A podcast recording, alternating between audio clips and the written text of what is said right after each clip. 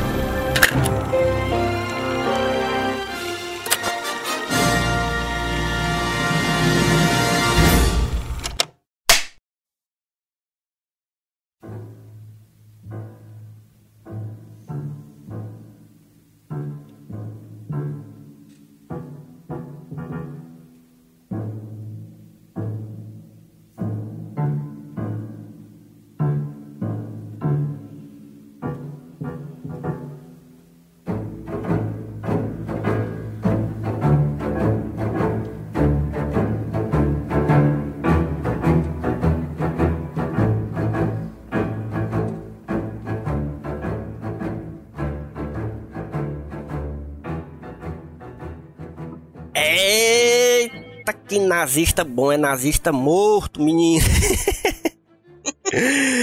você que já tá ligado qual é o filme que a gente tá falando, obviamente, porque você viu a capa do podcast. A gente assistiu um filme que é ali do fim da carreira do Tarantino, né? Tarantino que né, se aposentou depois de, de Django Livre, depois não fez um filme, pelo menos viu? que preste.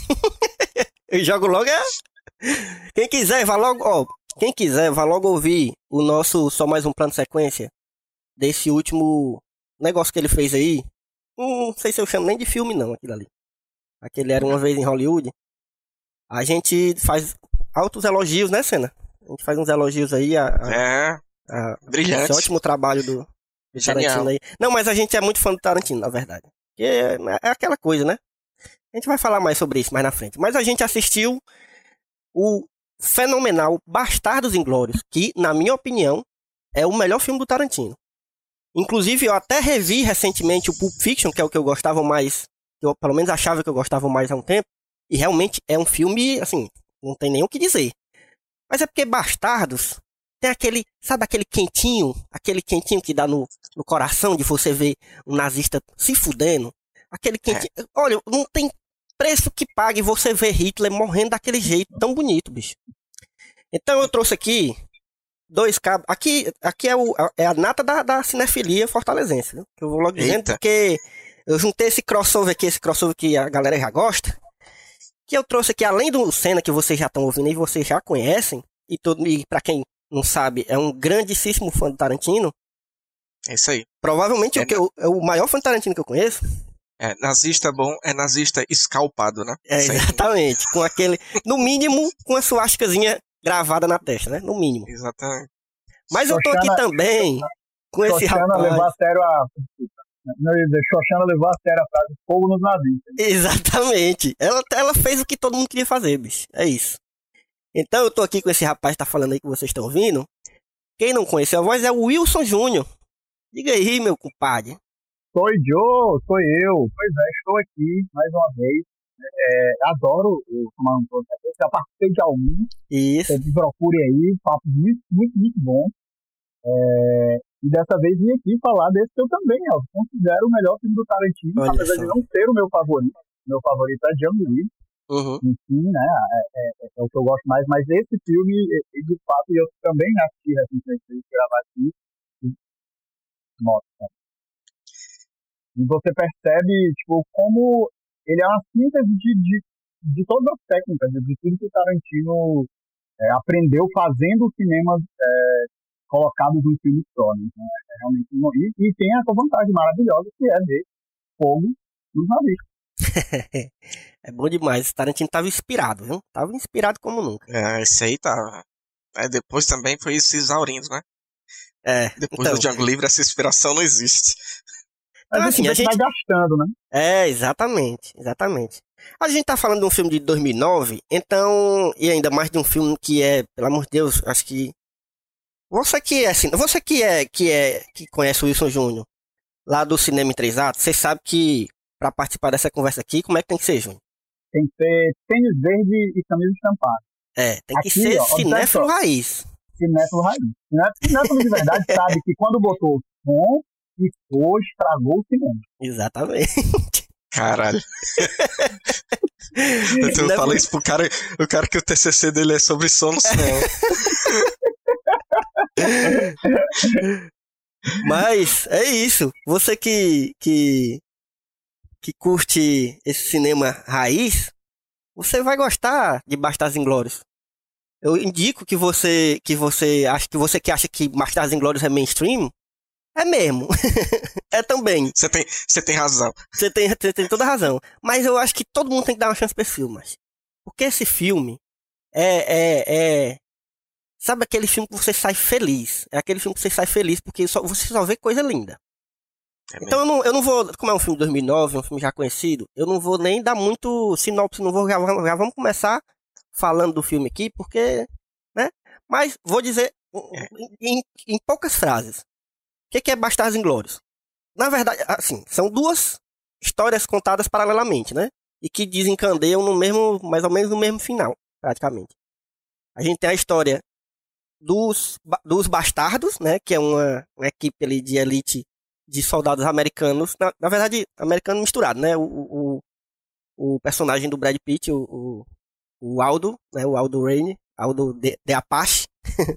Eu adoro os apelidos, macho. É, ele é americano, mas, mas tem, tá misturado ali, né? Tem um polonês, sei lá de onde, tem um, tem um alemão, depois que conta a história dele, enfim. E tem a história da Xoxana, que é, que é a que começa sendo contada no filme, né? Logo no início do filme, e que aquela introdução ali, bicho, acho que a gente pode começar falando dela, porque dava pra gravar o podcast inteiro só falando daquilo ali. Porque aquilo ali, É. macho, é, é coisa de outro mundo. Ali é. Ali é... Enfim, vamos, vamos, vamos começar falando dela, começando assim na, na ordem cronológica do filme mesmo. Vai lá, cena. Cena, cena, já sei que já tá se coçando aí. É, eu só um adendo é, que eu não falei no início do cast. Eu também considero o Bastardos Inglórios o melhor filme do Tarantino, mas não é o meu favorito. É, meu favorito até pouco tempo atrás também era Pulp Fiction, mas eu revi Kill Bill esses dias e eu, eu acho que Kill Bill se tornou assim o meu favorito porque tem tudo que eu gosto nele, É. né? Tem, tem faroeste, tem filme de samurai, tem filme de kung fu, é, tem menção ao cinema clássico de Hollywood, enfim, tem tudo. Então, meu favorito é Kill Bill, mas eu reconheço que Bastardos Inglórios, aí, tecnicamente falando, é o melhor filme do Tarantino.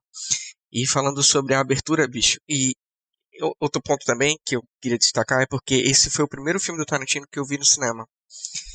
E em 2009, né, foi e foi no cinema do North Shopping, ó, pra você ver que já, já teve momentos que o North Shopping exibiu filmes muito bons.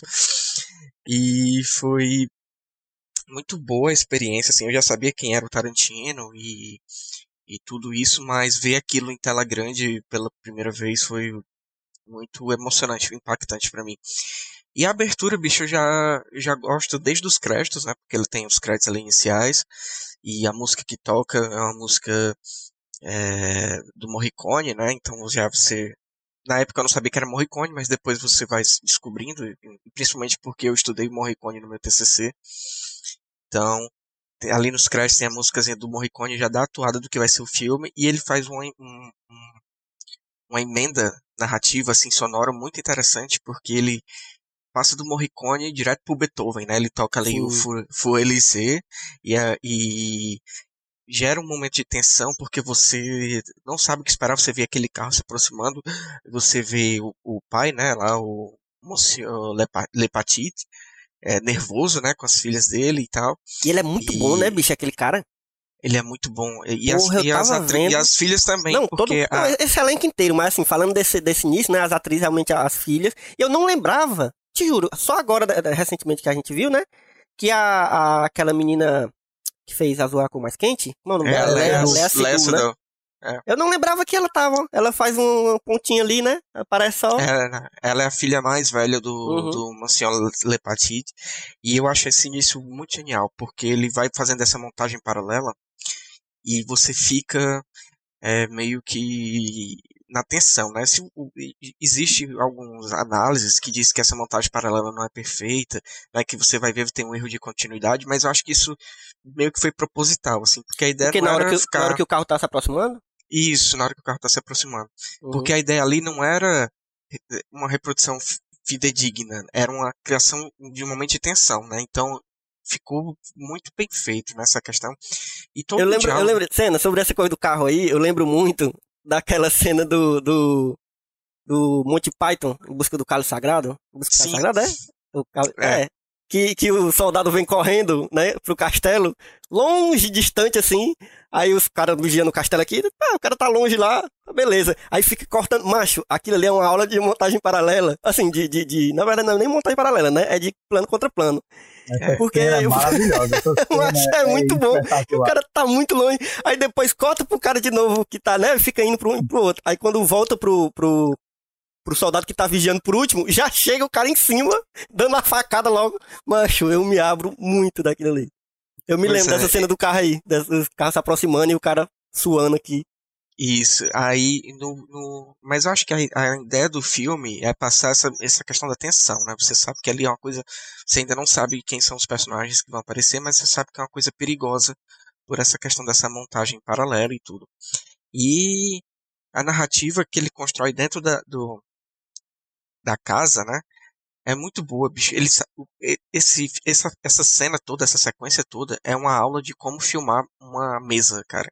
Porque não sei se tu lembra, quando a gente estava no, no cinema, quando a gente fez a disciplina lá de decupagem é, com o Diego, ele Uhum. disse que uma das cenas mais difíceis de filmar é uma mesa de Sim, jantar, cena de- de- alguma coisa assim alguma uma cena em cima da mesa. E você observa a maneira como o Tarantino filma aquilo, bicho, é uma, a composição dos planos, é, a iluminação, né, a questão de ter uma luz não natural, né, porque você sabe que aquilo ali não é uma luz, uma luz que seria tida natural, né, Uhum. ali claramente tem um ponto de luz que ele não está muito ligado e nem se importando muito em, em fazer um- uma uma coisa realista, né? Pra dentro do filme funciona, mas a gente sabe que na vida real não é daquele jeito. E tem aquele ponto de luz a maneira como ele filma as transições, o, o- a câmera passeando, né? Tem as, as leves pans assim do lado para poder enquadrar os dois personagens no diálogo. É muito boa. Eu acho E bom tem pensar, pensar nessas coisas que tu falou do. do- que, que ele não, não- Ele não tá muito preocupado, né, na direção, de mostrar uma, uma coisa realista. Né? O negócio do carro, tu tinha falado já, agora o negócio da luz. E é massa, porque isso, isso mostra já pro espectador, bem sutilmente, obviamente, né? Quase, quase no inconsciente, do, no subconsciente do, do espectador. Que o filme inteiro não vai ter nada que seja muito real. Então já é pro cara se acostumando com a viagem que, que o Tarantino vai lhe levar ali, entendeu? Não- ele- Ele já tá dizendo, olha, aqui não é um filme que, que é um filme histórico. Aqui não é um- uma coisa que você vai ver retratando uma história real. Que, aqui é um filme que eu tô querendo fazer do jeito que eu quero, entendeu? Eu quero contar essa história aqui do jeito que eu quero. É, ele vai escalonando isso, né? Durante narrativa, Exatamente. cada vez mais a narrativa ela vai se tornando mais né, fantástica, por assim dizer. Né? Não, Sim. é, no sentido próprio da palavra, né? Que vai, ela vai ficando exagerada, ela vai escalonando Ela- até a cena climática no final. ela fica muito cartunesca, né? Ela fica assim meio, meio como se fosse uma sátira, né? Não sei se se entra dentro desse gênero assim, mas é quase como se fosse uma paródia, mais uma coisa mais séria, né? Enfim, mas voltando um pouquinho eu- dessa cena ainda dentro do da cabana, né? Eu acho muito legal porque eu, não tinha percebido isso nas outras vezes que eu assisti e eu percebi agora diante de tudo o que está acontecendo, né? Do contexto que a gente está vivendo, tudo isso, a cena da questão do do leite, Do né? leite, do leite. Que é uma metáfora visual muito forte do- da supremacia branca e Uhum. tudo isso. E eu não tinha me nunca tinha me ligado disso no- nos filmes. E eu, eu parei assim pra pensar, "Oh, caralho, bicho, esse filme é muito foda. Porque ele tá te dizendo uma coisa aqui, sem necessariamente sair por, por meio de, de, de um diálogo, de uma linha de texto, qualquer coisa, e ele tá passando a ideia, a mensagem muito clara, muito evidente Aham. de que o leite é foi usado ali como um instrumento de supremacia branca É, para um mostrar que, né? É, que- que o- os alemães que estão ocupando a França é, são, enfim, a, a A raça, raça pura, pura, tu- é. tudo isso e essas coisas. Eu achei essa metáfora visual muito, muito E outra boa. coisa, é, é, isso também cria uma rima narrativa com, que, com uma coisa que acontece mais na frente, né? Que é. Que é. Que eu também. Pra você ver, né? Eu já tinha assistido esse filme muitas vezes. E, é, e toda vez a gente descobre uma coisa nova, a gente percebe uma coisa nova. É uma coisa que, pra mim, era, é tão evidente agora, né? Vendo essa última vez. Que essa coisa do leite, Lá na frente, quando o Hans Landa encontra de novo a Shoshana, né? Que ele não reconhece ela e tal, mas ela sabe que é ele e tal. E ela tá muito nervosa naquele restaurante lá com Goebbels e tal. Ele pede para ele um negócio e para ela, ele pede leite. Tá ligado? Então você não sabe se é naquele momento ali ele sabe que é ela e tá tipo jogando com medo dela. Ou se, sei lá, entendeu? Você Eu, eu interpretei de que como, como ele tivesse é, meio que aceitando a supremacia Ah, sim, sim. branca dela, no sentido de que ela não é mais uma judia. Então eu não vejo como se ele tivesse identificado ela como sendo a pessoa que ele deixou Sim, pode viver. Eu acho que é mais no sentido de antes você era uma judia e não merecia viver, agora eu tô te dando esse copo de leite como um totem ou qualquer coisa do tipo para você provar para você que você é de uma raça é, superior dentro do, obviamente da do pensamento nazista, né? E enfim, mas eu, eu interpreto dessa forma, assim. Eu sempre fiquei meio dúbio, achando que ele estava reconhecendo ela ou não. Mas dessa última vez que eu assisti, eu também assisti, assisti acho que foi sábado. E eu, pra mim essa cena ficou bem clara, que era meio que uma, uma validação dessa da, da, da raça dela, assim, nesse sentido. Sim.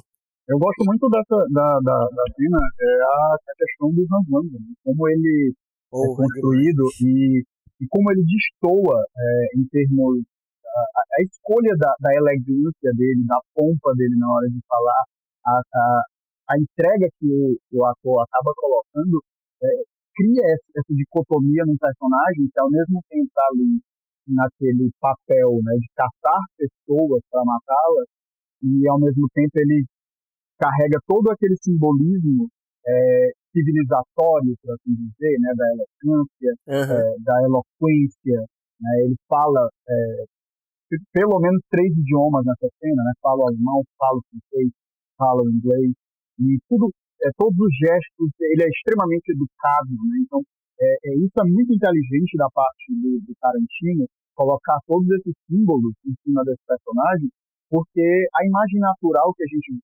tem por conta da, do, do massacre do povo judeu e excesso nazista é uma imagem muito mais barbárica. Então, quando, quando você atribui simbolismos positivos, digamos assim, para o personagem, né, você cria um incômodo muito grande na gente como público. Uhum. E outra coisa, esse, essa, essa polidez dele, né? Essa, essa, essa boa maneira e tal, um jeito de falar muito educado e tratando os, né, o, o, o cara lá de forma muito educada, elogiando as filhas e não sei o que. Macho, isso causa muito mais medo. Assim, vo- você fica muito mais tenso, você como espectador, do que se ele chegasse tocando terror, entendeu? Porque se ele chegasse tocando terror, você já sabia que ele era filho da puta, assim, e, e já sabia que é isso, ele vai matar todo mundo e, e é pronto.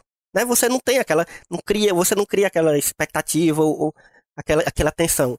Mas ele sendo assim, bicho, você fica, caralho, macho, esse bicho vai destruir a vida Ele dá um medo, cada né? um aí. Ele dá um medo, ele dá macho. muito medo. E eu acho, e, e, porra, é, é incontestável que é, é por isso também, né? Porque, obviamente, ele é uma criação do roteiro, mas o que o Christoph Waltz faz, macho, pra criar esse personagem, né? Co-criar junto com, com o roteiro do Tarantino, macho, o que esse bicho faz é de outro mundo, bicho. É. Assim, você pode até falar, ah, porque depois no, no, no Django ele meio que foi meio repetido, não sei o que, eu ne- nem acho não. Muita gente fala isso. E depois ele também não, não, não teve outro outro outro papel de destaque, assim, ele, eu acho ele muito bom em outros filmes também. Mas nesse filme aqui, macho, isso não é, de- isso não é desse mundo não, bicho. Esse cara ali. É, só essa cena inicial aí da, da, da cabana e tudo, você já sabe que o, o ator é muito, muito foda. Né? Porque ele, ele constrói esse personagem dessa, dessa maneira polida e você realmente fica amedrontado. Você sabe que aquele cara é muito perigoso, você sabe que ele é um assassino sangue frio e tudo isso sem parecer necessariamente ameaçador ou, ou, ou coisa do tipo. Eu acho que tá muito, além dessa polidez, né, das palavras, tudo muito nessa questão do, do gestual, né, do corpo e do, e do e de como ele se posiciona, assim, como ele se, se aparece em quadro, enfim, muito da atuação dele sim, mas também da forma como o Tarantino filma e dá essa angulação de câmera e, e Uhum. enquadramento mesmo. Macho, eu Vale destacar que o ator também que está tá cenando com ele, ele, ele, Ajuda muito. ele, é, ele é essa representação do nosso da nossa insana. né? Ele entrega isso muito. A forma com qual ele se porta diante do Wanda é, é, diz pra gente como a gente deve se sentir diante daquele personagem. Um terror absoluto que você vê o tempo inteiro nos olhos desse sujeito. Do momento que aquele carro se aproxima da casa dele, é, é, é que constrói na gente essa, essa impressão. É muito importante esse personagem como um contraponto a ele, porque ele, é, se, se não bastasse a entrega do Christopher Waltz ser perfeita, esse contraponto que ele faz é, é, eleva a atuação do, do Christopher Waltz, né? joga ela lá para cima, e faz a gente sentir é, o que, que a gente deve sentir nessa cena. É o que a gente chama de, de personagem escada, né? Que a gente chama no roteiro e, e na, na narrativa no geral. O Júnior que é escritor aí, sabe? Que é o personagem que ele serve pra colocar, é, é- é exagerar é, outro personagem, né? Um personagem, por exemplo, se, se tem dois personagens e um é muito medroso, automaticamente o outro se torna um pouco mais corajoso, mesmo que ele nem seja tanto. Mas a gente acha, né? Pela comparação que ele. E nesse caso aí é, se um cara tá com muito medo, então quer dizer que o outro é muito perigoso, né? Sim, sim. E até quando ele se apresenta, né? Ele pergunta se ele sabe quem ele é. E Uhum. pergunta se- Pergunta se ele você sabe, como qual ele é conhecido. É. Isso. É. Caçador de judeu e não sei o quê. E, e essa fama contribui também, né? Porque você, além de você ver o medo no, no olhar do outro ator, você sabe que tem alguma coisa por trás, né? Então aquele cara realmente é muito perigoso. E essa cena toda é magistral. A cena depois do massacre, né? Que tem que a Shoshana é, consegue escapar, que tem Uhum. aquela, film, aquela parte que o Tarantino filma. E ele gosta muito desse tipo de plano. E que é um plano lá que ele, ele pega muito do John Ford, né? Ele copia descaradamente, mas É, aquele da porta, né? da porta, né? E Uhum. esse, macho, esse plano é muito. Eu também gosto muito desse plano, eu tenho um feitiço nesse plano. e, e eu, ele, e pra aquela composição de cena, eu acho que foi realmente a melhor escolha, assim, porque você consegue ver no primeiro plano o, Hans Landa, né? E você vê a Shoshana fugindo ao longe, e você fica assim, meu Deus, será que ele vai atirar? Ele, né? E acho que fica muito bem composto. Essa cena toda é, é primorosa, assim, dá pra realmente fazer um podcast todo só sobre essa cena. Não, e tem que dar destaque também um- uma, uma hora. Porque essa cena, inclusive, tem. Mas é muito incrível. Porque ela tem momentos. Uma cena tão tensa como essa, ela tem momentos que você ri.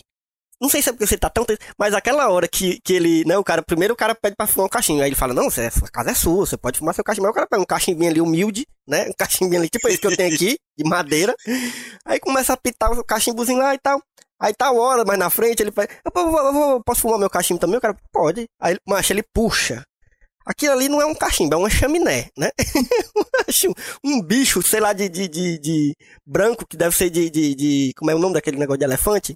Martim. marfim, sabe? Um negócio todo cheio de detalhe, assim, gigante, macho. E você não sabe nem de onde foi que ele tirou aquilo ali. Porque qual é o bolso que cabe um negócio daquele, né? Não, e, e é claramente uma demonstração da De- diferença entre os De dois. poder, Como ele, exatamente. de poder, né? É, e, e esse simbolismo, né, de escolher o cachimbo para se tornar esse símbolo de separação entre os dois personagens é um toque muito inteligente. E você sabe que aquilo ali é uma coisa intencional. Uhum. Especialmente por conta da- de como tu descreveu o cachimbo. né? Ele é extremamente proporcional e exagerado. É claramente uma escolha simbólica para mostrar ali que está dominando até nessa mínima coisa, né? Que é o ato ali de fumar o seu cachimbo. O Hans Lander está mostrando é, a sua superioridade. Uhum. E é outra coisa que, que, que- mostra pra gente, assim, ó, o, Tarantino tá dizendo, ó, esse filme é meu, eu, eu, eu posso mostrar essa coisa que é, podia ser muito patética, né, um negócio, sabe, é uma, é uma, uma cena que lhe causa meio, um- um- por mais que tenha esse simbolismo, né, do poder, é meio tosca, não é? Porque o cara tirar um cachimbo daquele ali, mas não faz o menor sentido, sabe? Mas, na verdade, naquele filme ali, faz todo sentido, faz todo sentido, e você, a partir dali, você né, começa a pensar, porra, esse filme é um filme do Tarantino, então já vamos se organizando que a gente já sabe quem é o Tarantino. Já vamos se organizando pra ver umas coisas que a gente nem imagina aqui, então. E é exatamente isso que acontece, né? A gente vê coisas que a gente é muito inesperado, ao mesmo tempo que a gente se surpreende depois. Ah, ah, é, não, é, é um filme do Tarantino. É, macho, depois de, de você ver, assistir Kill Bill, que você vê as coisas mais absurdas do mundo, uh, você fica assim, espera qualquer coisa, tá entendendo? Kill Bill, o cara vai, ela, a, a noiva viaja do Japão pra fazer uma espada samurai, que o, o, o, mestre diz que se ela encontrar Deus, Deus vai sair cortado. E depois mostra ela treinando Kung Fu com o mestre um, do, do, da águia lá, que ensina um golpe que explode o coração se você der cinco passos. Macho, não, não tem assim, tá? É quando é o Tarantino estava inspirado, né, ele fazia bons filmes, não tinha pra onde ir, era um negócio meio é, você não sabia o que esperar. E Bastardos também segue nessa linha, né? Mais é. pra frente a gente vê que tem umas coisas bem absurdas e coisas absurdamente geniais, né? Como a cena do bar lá na frente da taberna, ah, que não, também é, é outra é cena. Que a gente vai parar um pouquinho pra dar uma analisada que é quase, boa, né? Que é quase um espelho dessa, né? Porque ela uhum. também se passa ao redor de uma mesa e tem também um momento de tensão muito grande envolvendo ah, calma é... aí, vamos chegar lá, vamos chegar lá. É, vamos chegar lá. Vamos, mas vamos ah, fazer, antes um dessa cena, talvez é a questão do, do Aldo Reis, né? A apresentação dele. Pra mim, não, então, exatamente. É, é, possivelmente, talvez a melhor atuação do Brad Pitt, porque eu acho espetacular. É, é muito bom o personagem, a forma como o que consegue é, fazer humor com esse personagem, e ele faz muito humor com esse personagem, né? E tu falou sobre isso na cena que ele fez castigo, e essa talvez seja é, a grande coisa que o Tarantino consegue fazer com o filme dele, que é você não pode dizer o que de gênero é. Qual é o gênero que, que Bastardos Inglórios é? Qual é o gênero que o Django é? Não dá para você encaixar esse filme dentro só de um gênero cinematográfico, porque ele consegue pensar muito bem para fazer humor, por exemplo, com esse personagem extremamente caricato e exagerado, que é o Aldo Apache.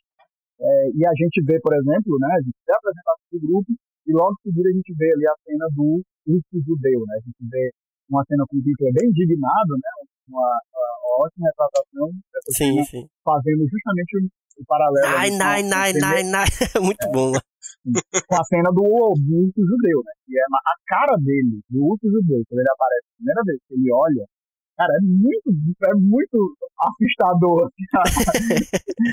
Aquele, aquele nazista que morre, ele é, que um é a hora do, muito corajoso. Ele... É.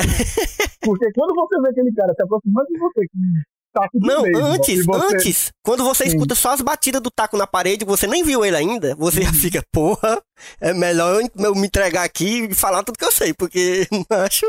Macho, mas quando ele olha pra você, quando a câmera dá aquele pega ele de frente assim, cara, pra você resistir ali a, a tentação de entregar todos os seus segredos é difícil, e é o, é o Eli Hoff, né, que faz o, o, o judeu lá, que, que é. eu, eu acho ele muito bom atuando. Eu não gosto muito dos filmes dele, não. Ele é diretor ah, também, né? Nem me fale porque ele vai fazer uma adaptação de um jogo. Qual é? Ele vai dirigir Borderlands. Ele vai dirigir uh, o filme de Borderlands. É o, o filme mais famoso dele, né, pra quem não sabe, é o, o Albergue. Acho que é o filme é, mais conhecido dele. É, que também não é muito bom. É, que é, é. Ele faz muito filme de terror e tal, esse filme meio gore. Então ele, meio... ele fez aquele. Desejo de Matar também com o Bruce Willis, que é o remake do Ixi, filme do Charles Bronson. Não vou nem atrás. Não, não tem, tá aí um filme. Não, apesar de eu gostar de Desejo de Matar e gostar do, do Bruce Willis, eu. Por que mais? Não tem que ter, não, esse filme. Eu queria só fazer um, um uma, uma adendo aqui que eu também acho a, atuação do Brad Pitt genial e também acho que é a melhor atuação da carreira dele. Inclusive melhor do que a, a que ele ganhou o Oscar, né? Pelo Era uma vez em Hollywood. Mas eu tava vendo aqui, uhum. nem de cada Oscar ele foi, bicho. Porra, é foda, né? É. é. Esse elenco mais todinho, ele, ele tá muito afiado. E é foda porque é um elenco muito estelar, assim, tem, tem tipo, Michael Fassbender e é bem rapidinho ali, né, que ele aparece. É, aí tem, tem um a Diane Kruger também, que tá muito. É, tem umas participações, tipo o Mike Myers, exatamente. O cara que faz o Hugo Stiglitz, né? O, o cara que. Não lembro o nome dele, deixa eu ver aqui. Tá? Tio Schweiger. Eu acho ele muito bom também. Ele, ele ah, é um cara que faz sempre papéis de, de, de, alemão bruto, assim. Ele é sempre. Ele é esse... muito bom, né? A cena, é. Ele tem um, tem um. Na cena do bar tem um pequeno flashback dele, né? O flashback não, Sim. né? Ele, ele, ele tendo que lidar com a situação de estar sentado na mesa. chicotada, né? Ele fica se imaginando levando chicotada. é, e a expressão facial dele é muito boa, assim. Ele realmente é, é, é muito bom. Agora, é interessante coisa... que o filme ele extrai é muito difícil falar das atuações do filme, obviamente a do, a do mais salta aos olhos, mas todo mundo está muito bem. Não, eu ia falar agora da, da Melanie Lohan, mas ela tá absurda nesse filme também. A, a, Todo- a Xoxana, né? Xoxaná. A- Cara, a cena, quando, quando tem a cena, por exemplo, dela no restaurante com o Hans Landa, é espetacular a atuação dela. Assim, você Uhum. a sutileza de você ver alguém tentando controlar suas emoções a- ali no rosto dela, né? A gente consegue, a gente que sabe, a gente que sabe que ela sabe quem é o Hans Landa, né? A gente que está ciente da atenção do lado de fora, a gente sabe qual é a intenção dela. A intenção dela é, é, é, é- é, ao mesmo tempo tá com medo, tá? ao mesmo tempo tem ódio daquele cara e etc. E até- você vê a pessoa no rosto dela é, essa panela de pressão prestes a estourar, né? E você conseguir transmitir, né? Só com o seu olhar, sem dizer uma palavra, esse tipo de sentimento é, é um negócio muito espetacular. Não, e, e uma vez eu assisti esse filme, um tempo atrás, e eu assisti com uma pessoa, a pessoa falou assim, porra, mas essa mulher tá, tá com raiva o tempo inteiro. Meu irmão, pelo amor de Deus, é claro que ela tá com raiva o tempo inteiro, porque além dela ter a família toda chacinada por nazistas, ainda tem um filho da puta do, do, do, do nazista Mauricinho desgraçado que fica perturbando a mulher, macho, o tempo inteiro. Eu fico, Ah, eu, macho, eu, fico eu passo o filme todinho pensando, macho, essa mulher era, era pra ter matado esse cara há muito tempo na, na mão. Por que que cara é chato da porra, velho? Ele é a definição de que o homem precisa entender que não é não, né? É exatamente, exatamente. E teve, e teve o destino que merecia, né? No final. E eu acho muito bom que ele, ele passa o filme todo tentando lidar com ela ali de uma forma bem, né? Ah, né? né, né, Aqueles, aqueles, que- aqueles queixo paia dele. E aí no final ele, paia, ele fica queixo puto. é muito pai, ó. É muito paia, mano. E aí no final ele fica puto, né? Quando ele. Lá no final já, quando ele né, entra na cabine e ela tá lá, e aí ele, ele se mostra quem ele realmente é, né? Que aí ele tenta, ele fica puto, né? Com ela, e, e é a hora que ela mata ele, né? Que ela finge que, não, não, então tá, tá bom, então vamos fechar a porta aí. Aí quando ela vira, aliás, quando ele vira pra fechar a porta, ela. Bem, Ela dá um tirambaço. Isso é um, refle- é um reflexo interessante que o Tarantino faz, justamente de. É quase como se fosse aquele jogo de. é, toda essa polidez, toda essa educação, né? Esconde o monstro. Né? Então é muito legal você ver Uhum. esse momento que esse personagem tem essa virada, né? Que ele faz isso, porque ele está sempre trabalhando esse sujeito dessa forma, né? É, é, educação, até mesmo aquele outro, é, até mesmo na cena do bar, tem um, um- um outro comandante e ele também, a todo momento, tem essa polidez. Então, e- eu gosto muito Que ele é muito foda também, bicho. Sim. É foda, porque eles juntam muitos personagens foda. É, não, e é justamente na construção dessas, dessas cenas através da, da- da- desses personagens, através da educação, da polidez, do ensinamento, ela é muito interessante, especialmente quando ele chega nesse momento final para quebrar, para poder fazer e mostrar o monstro que habita ali por baixo. Exatamente. E esse cara, agora que tu, tu, eh, me lembrou dele, é o, o Major Hellstrom, tô vendo aqui, né? Que é o August Dieu, nome do ator. Ele é francês até, na verdade, ele não é alemão não. É, eu eu tava lembrando, mas que ele ele pessoalmente me dá muito medo. Porque assim, o Christoph Waltz, o personagem, né, o, o Hans Landa ali dá medo, dá medo. Mas quando você vê o Christoph Waltz assim nos eventos, ele é muito gente boa, você quer ser amigo dele. Esse cara não, mas esse cara você vê ele nos cantos assim, nos bastidores. Esse cara, ele é, ele é medonho. Você fica com medo dele toda hora. É tanto que nesse filme novo agora do. do como é o nome? O cara que fez o Árvore da Vida, né? Fe- Fez agora um filme com ele. Terrence Malik. Isso, o Terrence Malik fez um filme que é com esse cara, o protagonista. E a Mila me mandou o cartaz do filme. Aí disse, é, tu já assistiu esse filme aqui? Eu disse, não, assisti ainda não. Não, é porque eu queria saber só se esse cara é o vilão, porque ele tem que ser o vilão. Ele tem cara de vilão, mas não tem como um cara dele fazer um, um, um mocinho, um cara bom. Isso é. Mas é isso, vamos, vamos voltando, né? Pra gente seguir na a ordem, né? Depois que tem a, a apresentação. É muito boa a apresentação de todos os, os bastardos, né, bicho? Porque, assim, a gente tem os principais ali, né? Que é o próprio, o próprio Aldo Raine, que tem esse apelido, né? O Aldo de Apache. Que, aí, e também tem uma explicação pra isso lá no início, né, que ele fala que, que. Como é que é a explicação que ele dá para o negócio do- do- do- dos índios? Na hora que ele, que ele tá convocando lá, né, fazendo a escolha lá do, do, da equipe, ele, ele explica, eu lembro que ele explica. Que é Ele que diz fala? que ele diz que ele tem que ele Tem tem, sangue. sangue indí- É. indígena e que todos do- sobre o comando dele têm a obrigação de entregar 100 Ah, é verdade. É pra, escalpos nazistas. é pra no mínimo. justificar o negócio dos scalpos, exatamente. You all, you all owe me a hundred scalp. And now one my scalp.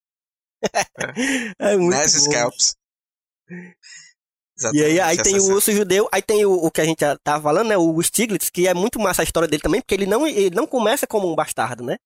Os bastardos já existiam, aí, aí conta a história dele, que é inclusive narrada pelo narrador que conta a história, é o Samuel Jackson, vocês se ligam, né?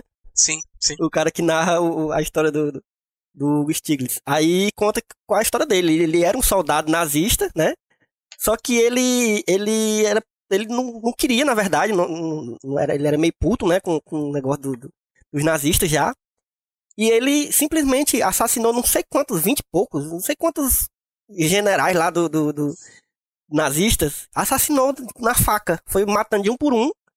E depois foi preso. Aí os, os bastardos ficaram sabendo da história, né?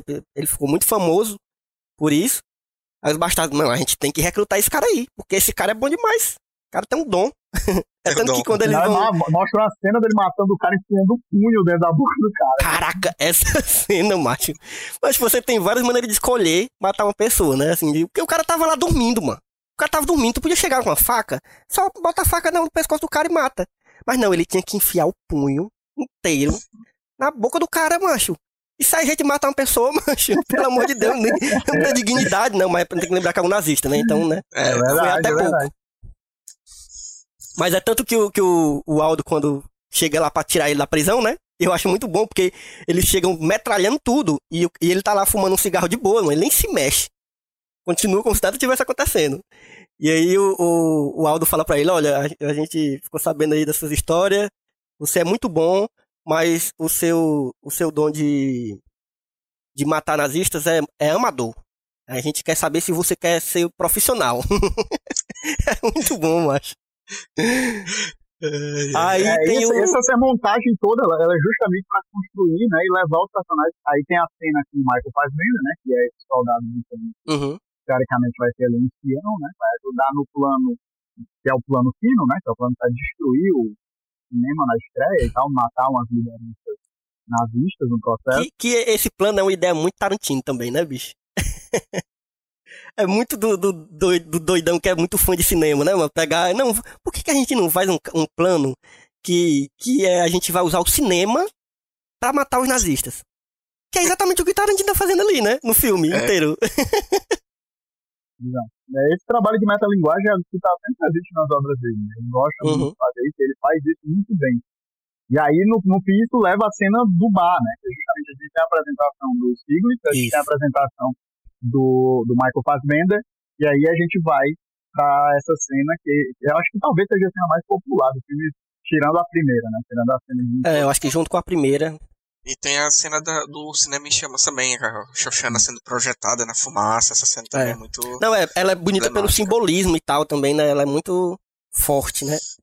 É, É, essa é o ápice do filme, praticamente, né? É, essa cena do bar eu acho eu acho ela muito foda porque ela é um espelho um espelho da primeira, né? Porque, enfim, se passa dentro de uma taberna e, tu, e, e teoricamente é o, me- é o mesmo esquema de filmagem de mesa e tudo, mas ela também gera uma tensão absurda, bicho. Assim, é um negócio quando quando a, a atriz lá a eu esqueci o nome da não, não, a, a, a- da personagem, que é a.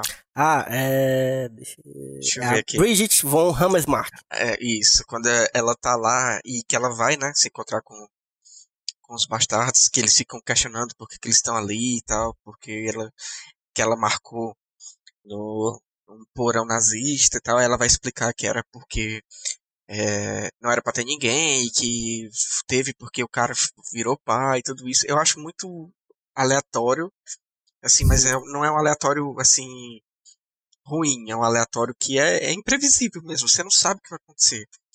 Uhum. E quando começa o, o- o- eles começam a, a se reunir e na hora que ela vai falar, né, que o- mudou o local, né, não vai ser mais no Hits, vai ser em outro cinema menor e que o, o Hitler ia estar presente. Na hora que ela vai falar isso, ela é interrompida e chega, né, o, o general lá que o Ev disse que sempre tem cara de vilão. e começa aquela cena de novo, muito tensa, de diálogo e. Macho, é, é muito foda. É muito Não, foda. e assim, até aí, isso, antes disso ainda, tem, é, é muito tempo. Se você for cronometrar a cena, ela é muito longa. Porque o filme é muito longo, né? Na real. É engraçado que eu tava até falando pro cena quando eu assisti, porque é um filme muito longo que você não vê passando, bicho. Você vê.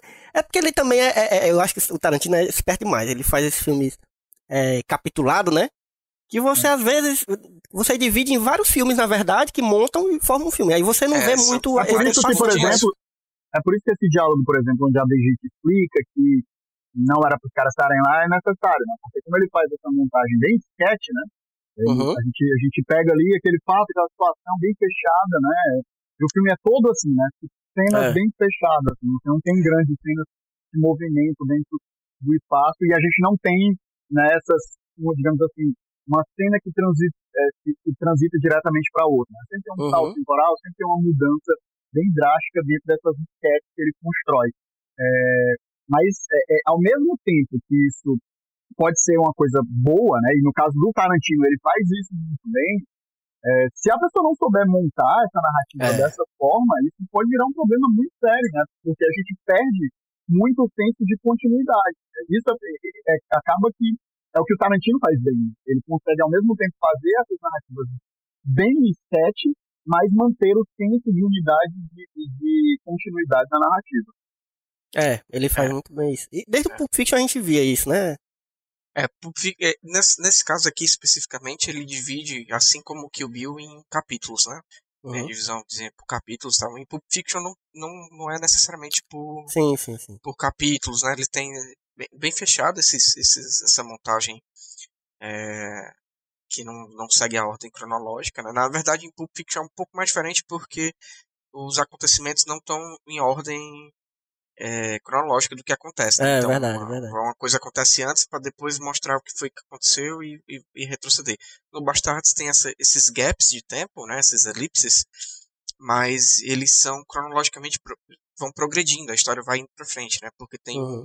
um fato final para poder é, consolidar, né? Tem, tem a estreia do filme nazista no, no cinema pequeno e eles, têm que chegar até lá. O ponto é esse, né? Tem Uhum. toda essa transição. Eu só queria ver aqui porque eu acho que esse é o filme que o Tarantino melhor trabalha essa questão dos desses pequenos filminhos, né, desses capítulos, né, tanto que quando a gente for depois é, falar sobre outros filmes dele, Django Livre, acho que esse, esse no Django Livre, quando a gente chegar, eu- talvez seja o maior problema do Django Livre, essa questão da montagem, porque eu acho que ele Uhum. É um filme que você sente. Né? Eu assisti hoje, Bastardos Inglórios eu não senti. Eu- eu- o filme fluiu o que foi. E, mas o Django, né, que é o filme posterior ao Bastardos, eu já senti um peso maior Uhum. né, de, de duração. Assim. Eu, eu fiquei mais cansado. E eu só tô querendo ver se a, se a montadora é a mesma. Eu acho que é. Eu acho que ela ah, só mudou no. O, bo- o bom de gravar, gravar só mais um plano de sequência sem ser presencial e sem ser assim que sai do cinema, é isso, né? Que a gente tem um benefício do IMDB. Que quando a gente É. tá gravando saindo do cinema, ninguém lembra nome de ator, ninguém lembra o nome dos personagens, vai, não, é aquele lá que usava uma camisa verde. e- é. Ah, mas, mas sabe é, qual é, mas Senna, sabe qual é o problema do Django? É que o Tarantino filmou muito mais o Django. O Django tinha muito. O Django tem, até hoje o Tarantino, até hoje se fala que ele vai soltar uma versão do diretor do, do do Django é, em 4 horas de duração, uma coisa assim, 5 horas de duração, sei lá. É, Uhum. Então, eu acho que justamente pelo Django ter muito mais material, a gente sente muito mais essa questão do, de vazios narrativos né, na, na construção do filme. Porque ele É. cortou muita coisa na hora de fazer ali aquele corte final do filme. Eu acho, na verdade, que também passa pela questão da montagem, porque eu tava vendo aqui, é, até o Bastardos Inglórios, quem editava todos os, os filmes do Tarantino era a Sally Mank, né, que era a editora, enfim, que trabalhava com ele, trabalhou desde o, o primeiro filme, de Aluguel, e ela faleceu em 2010, né, então em Hum, 2012 já era um, um outro editor, e talvez tenha faltado uma afinidade entre, entre os dois. Eu acho que o Django ele é um bom filme, mas ele tem muitos problemas Hum. de ritmo. Mas enfim, só, só para pontuar nessa questão dessa divisão de capítulos do Bastardos em Glória, que eu acho que é o ápice dessa questão, dessa montagem do filme de Tarantino, que ele consegue fazer isso de uma forma tão é, natural, né, que você não sente. E, e, e, e, a história progride, né, ela não, não, não demora, ela não engasga, ela, ela vai. Enfim. E só voltando para a cena do, do, do, bar, eu acho muito interessante porque na parte lá do, do, do diálogo, né, que tem todo aquele momento de tensão, e que o Fassbender acaba se entregando, né? Porque ele, ele pede o, três copos de um jeito que não é do jeito alemão, e eu acho isso, essa, essa, esse, essa sacada genial, né? Essa, esse, essa, esse recurso genial. E no momento que eles estão todos lá, né? Apontando arma um pro outro e tal, não sei o que. Na hora que começa o tiroteio e que, que todo mundo morre, o cara da faca, né? Que era o, o ex-nazista, né, que se juntou aos bastardos, ele, mas ele pega o, o, o, general nazista e começa a tacar faca na nuca dele, mas e eu nunca tinha percebido isso. Ele morre, eu acho ele que eu nem me liguei, eu vou assistir de novo depois dessa cena. Só, ele, morre, ele morre dando facada na nuca. Ele, é, ele morre dando facada na nuca do cara. Eu achei assim muito é, foda. É, aí tem aquela, esse fragmento de cena, né, que é ele se imaginando, né, vou te colocar a é. cara dele de ódio, assim, é, descontrolado é pra esse cara, quando esse cara tá falando. É não, negócio, e... Ele não consegue disfarçar nada. Ele não consegue. Mas é porque também o cara já chega. Quando o cara chega, o general lá, primeira coisa, ele já, já chega criando aquela tensão, né? Que ele chega meio puto, perguntando, ah, quem é você, não sei o que e tal. Aí depois fica amigável, né? E aí ele, quando ele vai sentar na mesa com, com a galera, e, e, vocês atentaram para isso? Ele manda o cara sair do canto, o alemão, o Hugo Stiglitz, sair do canto dele e ir pro outro para ele sentar na cadeira do, onde o cara tava. Mas aí ele já. Macho, aí eu fiquei olhando pra cara é do Hugo Stiglitz. É muita ousadia, né? Macho, ele vai fumando uma quenga já. Ele já muda de canto já. Pistolaça. é muito bom. Não, e, e, a cena. Eu. Assim, a cena não, na verdade. É o momento que eles. Que eles revelam que um tá apontando a pistola pro outro, né? O, o, o cara lá, o, o como é o nome dele, mas a gente não fica. É o Major, Major Hellstrom. Ele, ele, ele fala, ó, eu tô apontando aqui pro, pra, pra os seus ovos com a pistola aqui embaixo da mesa. Aí o, o personagem do Michael Fassbender diz, não, então eu já tô aqui faz tempo também, desde que você sentou aí, eu já tô apontando essa pistola aqui também pra você por debaixo. Aí fica naquele impasse, né? Só os dois. Aí, de repente, o Hugo Stiglitz vem também com a pistola. Do nada, mano. Ele vem assim, aí já bota nos ovos do cara, macho. encostado nos ovos. Aí pronto, aí meio que resolvemos ali, né? Só que, porra, não resolveu porra nenhuma, né? Porque tá, tipo, um impasse do caralho ali, que o Tarantino adora, né? Já quem assistiu Cães de Aluguel sabe. Sim. é, pois é. E outra coisa também é o que, que eu acho muito boa é essa questão do plano em si, né? Voltando um pouquinho, né? Que é o de incendiar o cinema, né? e eu acho. Eu, eu tentei isso mais dessa vez, né? Das outras vezes eu não tinha tentado tanto, mas durante o filme, o Tarantino ele vai mudando a janela de, do aspecto, né? Então, normalmente ele filma em, Ai, mesmo, mesmo. aquele que é 21 por 9, que é aquela é, dos, dos, grandes faroestes da década de 60, 70, né? Que é aquela tela mais esticada. Mas de, dependendo do contexto, ele fecha o quadro, né? Então às vezes fica 16 por 9, às vezes fica 4 por 3, né? Que é aquele quadrado mais do cinema clássico ali da década uhum. de 20, 30.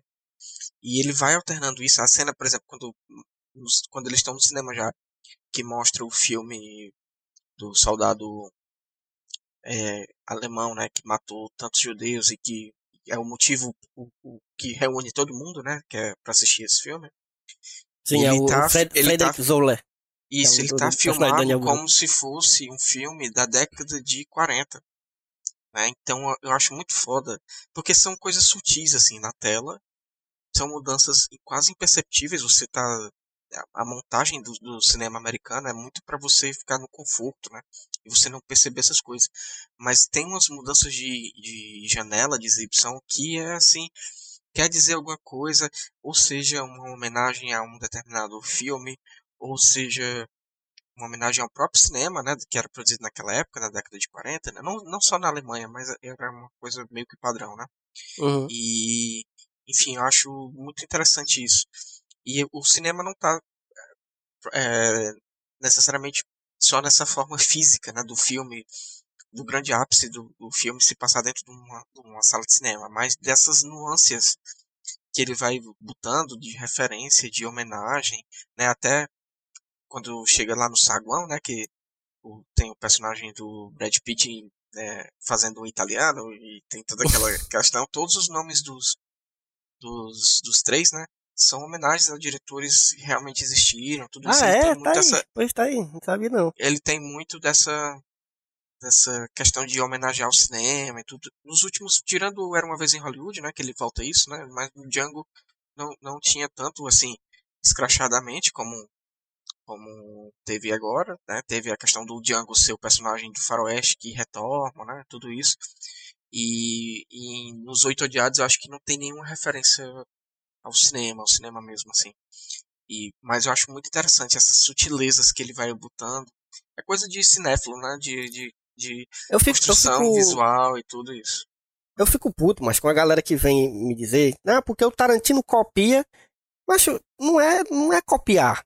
Isso que ele faz não é copiar, bicho. Ele tem um bilhão de referências, porque o, o bicho era, é, é mesmo aquele cinéfilo que escuta o, o, o, cinema em três atos, ele acaba que mora na locadora, literalmente ele trabalhou na locadora e tal, tem toda aquela história que todo mundo conhece. E o bicho é cheio de referência. E, e, e não só referência ao cinema clássico, cinema, filmes clássicos e tal. Ele tem umas referências de uns filmes que só ele assistia, macho. Então o que tem também de referência que a gente nem sabe que o bicho bota lá no filme só porque ele quer, tá ligado? E, e ele sabe fazer isso. É como tu tá dizendo aí. O negócio é, é, é de uma forma sutil, não é um, um, um, por exemplo, o, o, Tarantino, ele nunca fez um remake. Né? O Django não é um remake do Django. Ele é uma grande homenagem, cheio de referências a vários filmes de faroeste. Então, ele, ele nunca fez um, um, um, remake. Porque se ele fosse um, um doidinho velho, ele faria remakes dos filmes que ele gostava. Fazia o que um monte de gente faz. Tipo, aquele novo... É, os Sete, Sete Homens no Destino. Sete Homens no Destino? Acho, mas esse filme é muito ruim, mas... Que é triste, macho. Que é, macho, pelo amor de Deus. O, Eu acho o novo... que tem um fator, Elvio, de que é, na verdade, as pessoas observam mais essa questão da referência na obra do Tarantino. Você, é, porque já sabe, né, que ele... É, porque já sabe, porque ele fala sobre isso nas entrevistas, porque ele não... Uhum. Ele, ele é muito aberto em relação ao fato de que ele fala sobre o que inspira, de onde ele tira as coisas e etc. Eu acho que se você pegar qualquer filme desse e você for analisar, você vai encontrar esse, esse tipo de referência, esse tipo de coisa, né? É porque a obra dele diretamente invoca esse tipo de coisa por conta Sim. de que ele faz essa provocação, sempre fez essas provocações. Algo que ele, é, ele não é discreto é, em falar sobre isso, apesar de que ele faz isso de maneira é, mais discreta dentro do filme. É. É, ele faz parte do estilo dele, né, bicho? Faz parte do estilo dele. E ele sabe fazer bem, bicho. Não tem Olha, se você vier dizer, dizer, que ele não sabe fazer isso bem, você pode até dizer agora dos últimos filmes. Você pode dizer até do, do, do Era um de Hollywood, que o bicho errou a mão muito. Inclusive nessa, nessa, nessas questões de, das homenagens e, da, e de, de ponto sem nó, né? Porque eu ia até falar. No, no Bastardos em Glória não tem ponto sem nó. Tudo que ele faz no filme, macho, é com intenção. A gente falou de coisa lá, lá no começo do filme que vai reverberar no final e que faz todo sentido. No, no, no Era um Verde de Hollywood eu não quero nem falar, né? Porque não tem, não tem um nó ali. a, gente tem, a, gente tem, inclusive, um, pod, um episódio todinho é, dedicado é, a Vez em Hollywood. Você pode ir lá ver nosso rage nesse filme. que, Mas... Mas só, só essa questão das referências, é assim, eu concordo contigo que ele não copia. Eu acho, eu acho que existe muito é, essa questão que a gente pode até debater depois, de você separar o autor da obra, se é possível, se não é possível, se. Enfim, são questões que você pode, a gente pode trazer, né? Mas o que acontece é que depois que, que Tarantino começou a falar um bocado de merda e um bocado de, de, e teve aquele caso do, do Harvey Weinstein, né, que, enfim, que o Tarantino não se posicionou e que ele foi super escroto, tudo isso. É, um bocado de, de gente começou a, a dar rage no Tarantino é, base nisso, né, não necessariamente, né, então começou a dizer, ah, o Tarantino não é isso tudo, ele copia, não sei o que. Assim, eu acho que ele não copia, eu acho que você usar referência, a gente que trabalha com arte, né, seja cinema, literatura, enfim, tudo. A gente sabe que existem os escritores de referência, aqueles que a gente se inspira, ou então que é, a gente vai atrás de, enfim, saber mais coisas sobre tudo isso. Então, a questão mesmo do, do Tarantino é isso. Ele tem um, um, bilhão de referências. A maioria a gente não, não pega. Bastardos Inglórios eu peguei referências nesse filme que eu não tinha pegado antes, né? Porque a gente vai aumentando a nossa cultura filme, que a gente vai vendo mais coisas, e a gente vai aprendendo mais coisas, e a gente vai pegando as referências. Então tá, tá ali, tá entendendo? Não é uma cópia, eu não, eu não acho, eu não concordo. Muito, muito dessas pessoas que criticam eu fico com a sensação de que é uma coisa meio de meia culpa, assim, né? Que você, é, para justificar que gostou do cara no passado, agora que você não gosta, você tá criticando, dizendo que é uma uhum. cópia. Eu não acho. Eu acho que eu, ele merece eu, eu todas as críticas. Eu acho que ele merece todas as críticas. Ele falou muita merda. Não é, não. Filme dele, isso, último filme dele, o último filme dele é muito ofensivo. É, para mulheres, é muito ofensivo para negros, é muito ofensivo para asiáticos. É um filme que ele errou a mão no roteiro, tudo isso. E ele realmente errou a questão do, do Harvey Weinstein, que ele não denunciou quando ele podia. É, até com a Uma Truman ele também sacaneou na época do Kill Bill, tudo isso. Então, é, você, você pode criticar e ele merece todas as críticas em relação a isso. Agora, você fazer uma crítica meio revisionista, né? Você chegar e voltar, ah, ele é um merda agora, mas então tudo que ele fez é uma cópia, não vou, não vou validar. Você pode até, inclusive, não gostar dos filmes dele. Eu, como o Elvio me apresentou no início, como sendo um fã do Tarantino, eu já fui muito mais fã do Tarantino do que eu sou hoje. E eu aprendi a gostar de outras coisas, eu comecei a gostar de outras coisas e eu vi que é, o hype que eu tinha muito no cinema de Tarantino não era tão grande assim. Existem outros cinemas e você aprende outras coisas. Então, você não é obrigado a morrer é, defendendo uma pessoa ou você negar tudo que a pessoa fez só para provar que você está contra ela. Você pode fazer uma crítica positiva e se posicionar contra a pessoa uhum. e é, sem necessariamente apagar o seu passado em relação a isso. Perfeito, eu acho que ainda tem um elemento em relação ao Tarantino, e dessas coisas dele, né, ter muitas referências, jogar muitas coisas ali na, narrativa dele, é que ele consegue ser original, né? É, é, uhum. Isso é algo que pode ser dito a hora, sabe? Ele faz um filme sobre a Segunda Guerra Mundial onde passa um Hitler, entendeu? Antes do fim da guerra. Então, é, é, só a dimensão de você fazer uma narrativa dessa, de história, de, da, da forma com ele faz, ó, você quer tema mais batido do que filme Segunda Guerra Mundial, é, é, é, você pode dizer que baixar em Glórias é um batido? Não pode, entendeu? É você conseguir extrair, construir narrativas com um ar de originalidade, com um ar de novidade, é, algo muito difícil. É, algo que eu nem vejo. Assim, quando eu uhum. vejo as pessoas falando de originalidade, a minha frase padrão é não há nada de novo no front, não há nada de novo sobre o sol. existe um, um, um desespero, né? Eu sou escritor e estou em meus escritores, esse desespero da originalidade, da novidade. E eu digo, cara, tudo que você precisa fazer é contar uma boa história. Esse detalhe da originalidade é muito difícil. É, é, a originalidade parte muito de um, de, um, de um fator de referência, né?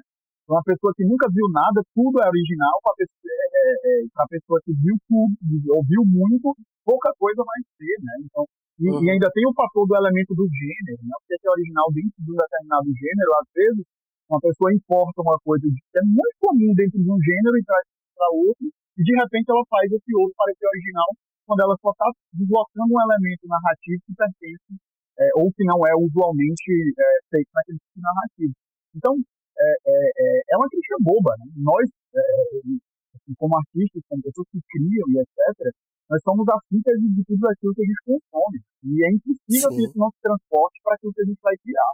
Eu acho que o Tarantino, na verdade, é honesto em relação a isso. Ele fala das dele, ele deixa claro quais são elas, para que você possa lá, é, você também ir lá e beber dessas mesmas fontes que ele bebeu. Sim, mas quanto à parte dele dele ser um escroto, ele é um escroto. Né? É, é, isso aí é, ninguém, inclusive, ninguém inclusive eu conheci muita coisa por meio das referências do Tarantino. Por exemplo, eu fui pesquisar sobre sim, sim, que, saiu que, que saiu que o Bill. É, eu fui pesquisar muito sobre cinema asiático, eu não tinha é, muito contato, né? A não ser por meio de animes e, e, filmes animados.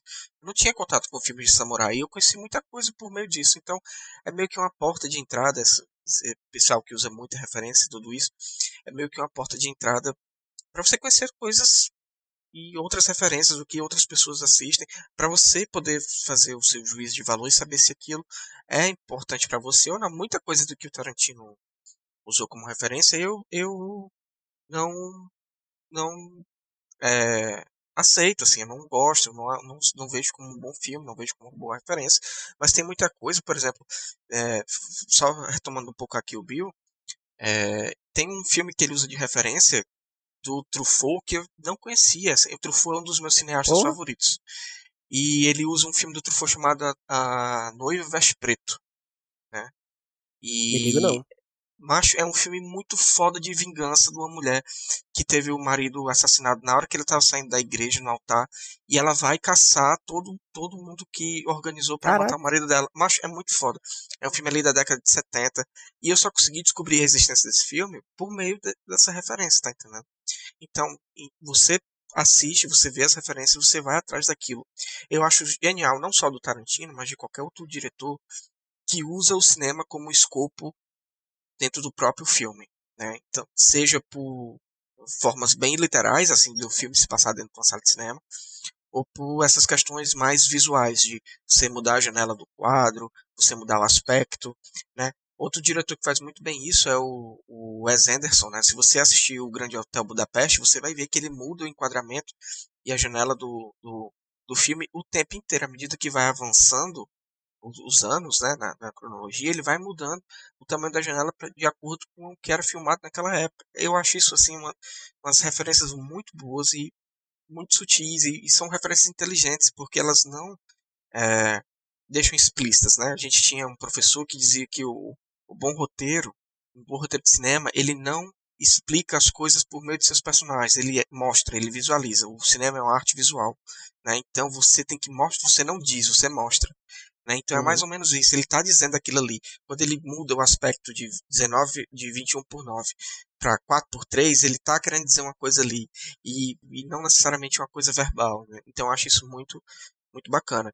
E só voltando um pouquinho é, sobre essa questão de, de diferenciar autor da obra, né? não sei se ficou muito claro meu posicionamento. Eu não consigo muito é, distanciar isso. Né? Por exemplo, eu gostava muito do Woody Allen é, antes de saber que ele era um escroto e de, enfim, ter abusado da própria filha e se casado com a outra filha. Né? Eu, eu gostava muito dos filmes dele nessa época, antes de, de, descobrir isso. Depois que eu descobri, eu não consegui mais consumir nenhum filme dele, assim. É, filme novo dele eu não assisto, não me interessa por, por ir atrás, porque para mim ele morreu como um ser humano, assim, no sentido de que nada que ele vá produzir artisticamente consiga compensar ou dialogar com uma realidade no qual ele é, é, é abusador, né? Então, o que eu, quando eu falo em relação ao Tarantino, eu não estou dizendo que a obra dele é maior do que os, as, cagadas, as cagadas dele que ele fez. Eu só não concordo que você critique a obra dele de, depois disso, porque vai soar um pouco de hipocrisia, né? Das pessoas que gostavam dele antes e começam a usar isso como uma ferramenta de ataque, né? Então, é, ele merece toda essa crítica, ele é realmente um escroto, mas também quem usa dessa hipocrisia para atacar uma coisa que antes não tinha problema também é tão escroto quanto. É, sobre, o, sobre o Woody aí, bicho, eu vou só te dizer um negócio. Eu não tô nem aí, eu assisto mesmo, assim, ele, eu concordo que ele é escroto e não tem a menor dúvida, mas eu assisto ao filme e eu vou te dizer um negócio. Já era pra ter saquetado esse velho, viu? Porque esses dois últimos filmes dele, macho, não, eu digo assim Deus, que eu não consigo. Eu, perda de não, tempo. É, não, não, é não coisa... eu entendo, eu entendo. É, você nem consegue por causa dele, né? Assim, como Exatamente, pessoa, eu, eu não consigo. porque É tipo o, o, quando eu comecei a assistir Bastards Inglorious e, e Jungle, me deu uma dorzinha no coração tão grande porque eu vi ali produção quando executiva você... Harvey Weinstein. É, porra, dá logo uma Puta gastura. que né? pariu, Tarantino. Onde foi que tu foi se meter, cara? É, é, é, eu, assim, nessa relação é, pra mim, essa questão do autor e separar autor e obra é um negócio. Eu até fiz uma postagem recentemente lá no grupo do Convenal, que é no grupo lá, no grupo de escritores, e eu acho que eu, sou, eu, eu depende. É isso que eu digo. Assim. Tem gente que eu consigo separar e tem gente que eu não consigo separar. Depende muito se eu gosto ou não gosto da obra. Por exemplo, o de Allen eu não faço mais questão de ver nada dele, não, mas eu adoro Meia Noite em Paris. É, eu não consigo não gostar é, desse filme. Então, eu acho que todos nós vamos ter aí essa essa linha né, da tolerância é muito, muito ela vai flutuar muito, né, dependendo de, de, do, do que a pessoa fez e do que é a obra da pessoa. Né? Então, da relação. Então, tipo, quando a obra não nos diz muita coisa, é, é, muito mais fácil a gente se desconectar dela. Dizer assim, ah, não vou curtir esse cara, porque é. Mas quando a obra nos diz alguma coisa, é um pouquinho mais Mas é, é um assunto interessante, é algo importante para a gente deixar destacado. Mas a, eu queria pegar uma fala sua, assim, em volta do filme, tu falou sobre as questões de que o filme, o, o filme devia explicar, tem uma, coisa que me incomodou na narração, que é a cena no qual a, a Teixeira decide vai fazer um incêndio. E aí ela dá uma fala, né? Ela, ela diz, ela diz que os, os filmes são é, inflamáveis, muito inflamáveis, ela tem vários filmes inflamáveis, aí entra a voz do narrador e aí diz o que ela acabou de dizer e explica, tipo, é, é um, é, é um momento assim que o narrador ele é completamente desnecessário. É uma cena, é, é um, uma, a voz do narrador vem para dizer de novo e ainda passa um vídeo institucional é, mostrando que esses, esses, esses filmes são inflamados. Assim. Eu achei um pouquinho demais, assim, uma hora que, que, que por mais que o filme todo já seja tenha esse ar meio né, de ironia e caricatura, esse momento ele me incomodou. É porque não precisa, né? Ela já tinha falado. A não ser que ela não, não, não tivesse a cena dela falando e ele botasse esse, esse filme para explicar como ele Exato. fez também. É. Uma das duas cenas tem que desaparecer, seja essa é. ou seja a dela. Eu acho que cada voz do narrador, quando ela não acabou de dizer exatamente o que falava. O diálogo acabou de dizer exatamente aquilo que o narrador disse. Aí me incomoda essa coisa. Então, assim, sim, eu entendi. Obrigado, Tarantino. Me explicar duas vezes a mesma coisa. Mas é porque o Tarantino, eu vou dizer um negócio, só pra gente né, fechar aqui mais ou menos esse assunto, que realmente é um debate muito, muito bom, assim, de, de, bom que eu digo de importante mesmo, de ter, que tem que ter a coisa do autor e do, de, da obra e tal. Mas o Tarantino nunca enganou ninguém, mano. Porque você olha pro Tarantino, mas tu olha pra cara daquele, daquele sujeito. Ele não é de confiança, macho. Aquele Macho, nunca foi. Desde que, olha, desde que eu não sabia nem quem era Tarantino, a primeira vez que eu vi o Tarantino na minha vida, tenho certeza, eu, eu sei exatamente onde foi, que foi em Um Drink no Inferno, que ele, ele atua, né, que ele co-dirige, mas também atua, eu não sabia nem quem que, ele, que, que era ele, o Tarantino. Eu já, eu já não botava fé, macho. Ele como, como ator. Aí eu, quando eu descobri que ele era o Tarantino, eu nunca, eu disse, não, esse cara aí não merece confiança não. Só que aí é foda, porque o cara faz um filme do caralho, assim. Fazia pelo menos. E aí é difícil, enfim, é uma discussão é, realmente. Ele emendou que... filmes muito bons, bicho. Ele emendou. A gente pega ali. Ah, é uma sequência de. De Aluguel, Pulp Fiction, Jack Brown. Jack Brown é um filme mais super, é, subestimado é dele. Esse filme é muito foda, mas. Inclusive, um dos melhores papéis do, do Robert De Niro. Um dos meus preferidos, assim. Sim. assim. Eu adoro o personagem dele. Sim. E. Daí depois ele emendou Kill Bill, A Prova de Morte e Bastardos Inglórios. Essa, essa sequência aí, bicho, é. é, Barão. E eu acho que Django, né, né, a gente tem que, né, o Django foi ali, eu acho que o, o último filme da carreira dele, acho que, né. Não, pior ah, que eu, a, gente, a gente, tu tava falando hoje mais cedo do Oito Odiados, né, e eu, eu, eu quero gostar do Oito Odiados, sabe? Eu, eu tenho tendência assim, aí aparece o Shane Tato. Aí eu digo, não. Pronto. Não, não, não, é não, isso, não, não, não, não, não, não, Esse é o meu ponto. Tem o Shane Tatum. Mas até o momento que ele aparece, o filme pra mim tava, tava okay, razoável, tava... razoável. Aí ele apareceu naquele plot twist, naquela sequência inteira. Essa questão toda que a gente falou do de você mostrar e não falar, né, uhum. não explicar. No filme do Oito Odiados, isso vai, vai por terra, porque quando o Shane Tatum aparece, o Tarantino abre um segmento inteiro do filme, um capítulo de quase meia hora, só para explicar por que Mas... diabos o Shane Tatum tá... não precisava. Macho, porque as pessoas estão pegando o Shane Tatum pra fazer as coisas, macho. Agora teve os irmãos Coen no, no, no, no naquele é, Rio César, né? Rio César. Que tem o, o Shane Tatum também. Macho, deixa esse cara porque quieto no canto dele, macho. Mike, galera Porra de mexe, Mike, a galera não consegue. Eu também, o Steven Soderbergh também não devia mexer. Mas deixa, Depois deixa esse cara, cara aí, as comédias românticas, o pessoal foi encantado pelos movimentos, pelos movimentos pélvicos do cara hoje. Reduziu o pessoal pra pizzaria pélvica. Inclusive, eu vou até mandar um beijo aqui. Eu vou mandar um beijo aqui pra Cris. Cris, mãe do Marley. Do Marley não é o Marley da história, não. É o Marley do, do cinema. A Cris, macho, ela fresca tanto comigo no Twitter. Tudo que ela vê do Shane Tatum, ela me marca, macho. Me marca e morre de rir. E eu fico puto, eu entro logo na, na, na putaria. Mas enfim, eu acho que a gente Tu vai agora curtir, pode Ed, entrar. quando for, quando ele. Não, não, não. Não, mas Não, não. mas nem. Olha, O Gambit é meu já favorito, esquecendo isso aí, mas... mas vamos, vamos fingir que isso Não, aí. não, não, não, não. Vamos fingir que isso aí foi uma, foi uma alucinação coletiva. Foi um delírio coletivo. é- Isso aí nunca existiu nem essa ideia. Deixa quieto isso aí, mano. Também gosto É, muito do Gambit, não a faça gente tá isso não. vivendo a era do Snyder. Já já vai ter o David Ayer. Oh, você não fala do Snyder Cut, não, que aqui tem um defensor do Snyder Cut, certo? Não, tô Olha criticando aí, não, tô olha dizendo aí. que é uma nova era no cinema, entendeu? É, Tem, um- tem um defensor pessoal- aqui do Sny- Snyder pessoal- Cut. Eu, eu quero o Snyder Cut, quero ver. Não vai fazer mal a ninguém. E Certo? depois vai ter o David Ayer Cut e o pessoal já tá falando que vai Não, ter o, o do David Quarteto Fantástico também. O David, o David. Ayer Cut Não, não, não, não, mas- sugestão. O David Ayer Cut tenho uma sugestão, rapidinho. Você pega o filme, aí você corta nos créditos iniciais, direto pros finais. Aí pronto. Resolve o David Cut. Porque nada. Só mesmo pra acreditar a galera que aquele trabalhou lá, né? O pessoal que sofreu trabalhando no filme mesmo, assim, só pra. Exatamente. Ei, mas agora, vamos, vamos já pra começar assim, se encaminhar pro fim, vamos falar da cena que, pra mim, é uma das cenas mais engraçadas da história do cinema, macho. Que é aquela cena que vocês já até já comentaram, a cena comentou já, que é a cena quando a- o, o Aldo e os outros dois, né, o, o, o- urso judeu e o, o outro lá, o baixinho, vão, vão, vão ter que colocar o, dar continuidade ao plano, né? Que o, o Michael Fassbender tinha morrido, que ele que ia fazer esse papel, que ele era o grande conhecedor do cinema e tal, acho engraçado isso.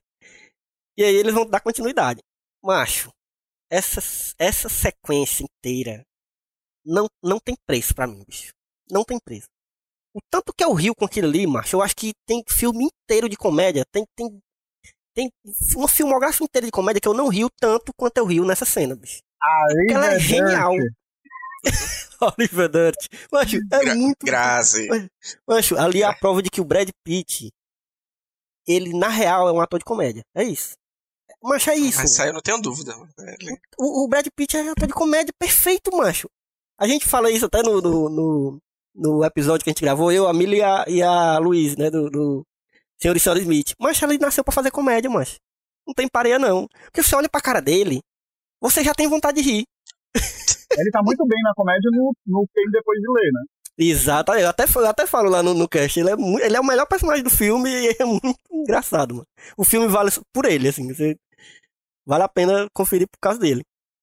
Mas eu quero que vocês falem dessa cena, quero que vocês, vamos, vamos destrinchar, assim como a gente destrinchou as cenas icônicas do, da abertura e a lá da ta- taberna, a gente tem que falar dessa, dessa sequência também, bicho, porque não tem condições. Como é que ela consegue ser tão engraçada, bicho? Mas eu, eu não sei, assim, eu acho que é um- uma soma de fatores, né, tá- tanto da atuação, não só do Brad Pitt, mas como do, do Christopher Watts, porque demais, um, demais. um pouco antes daquele momento, né, no momento lá que eles estão fazendo a tirando a bala da perna da, da Bridget, ela fala assim, não, os alemães não têm bom ouvido pro italiano, vocês podem, né, falar baixinho, sussurrando, ninguém vai... Aí chega, a primeira pessoa que eles encontram é o Christopher Watts, que fala italiano, mas na hora que ele, Ele fala Não. melhor do que qualquer italiano, mano.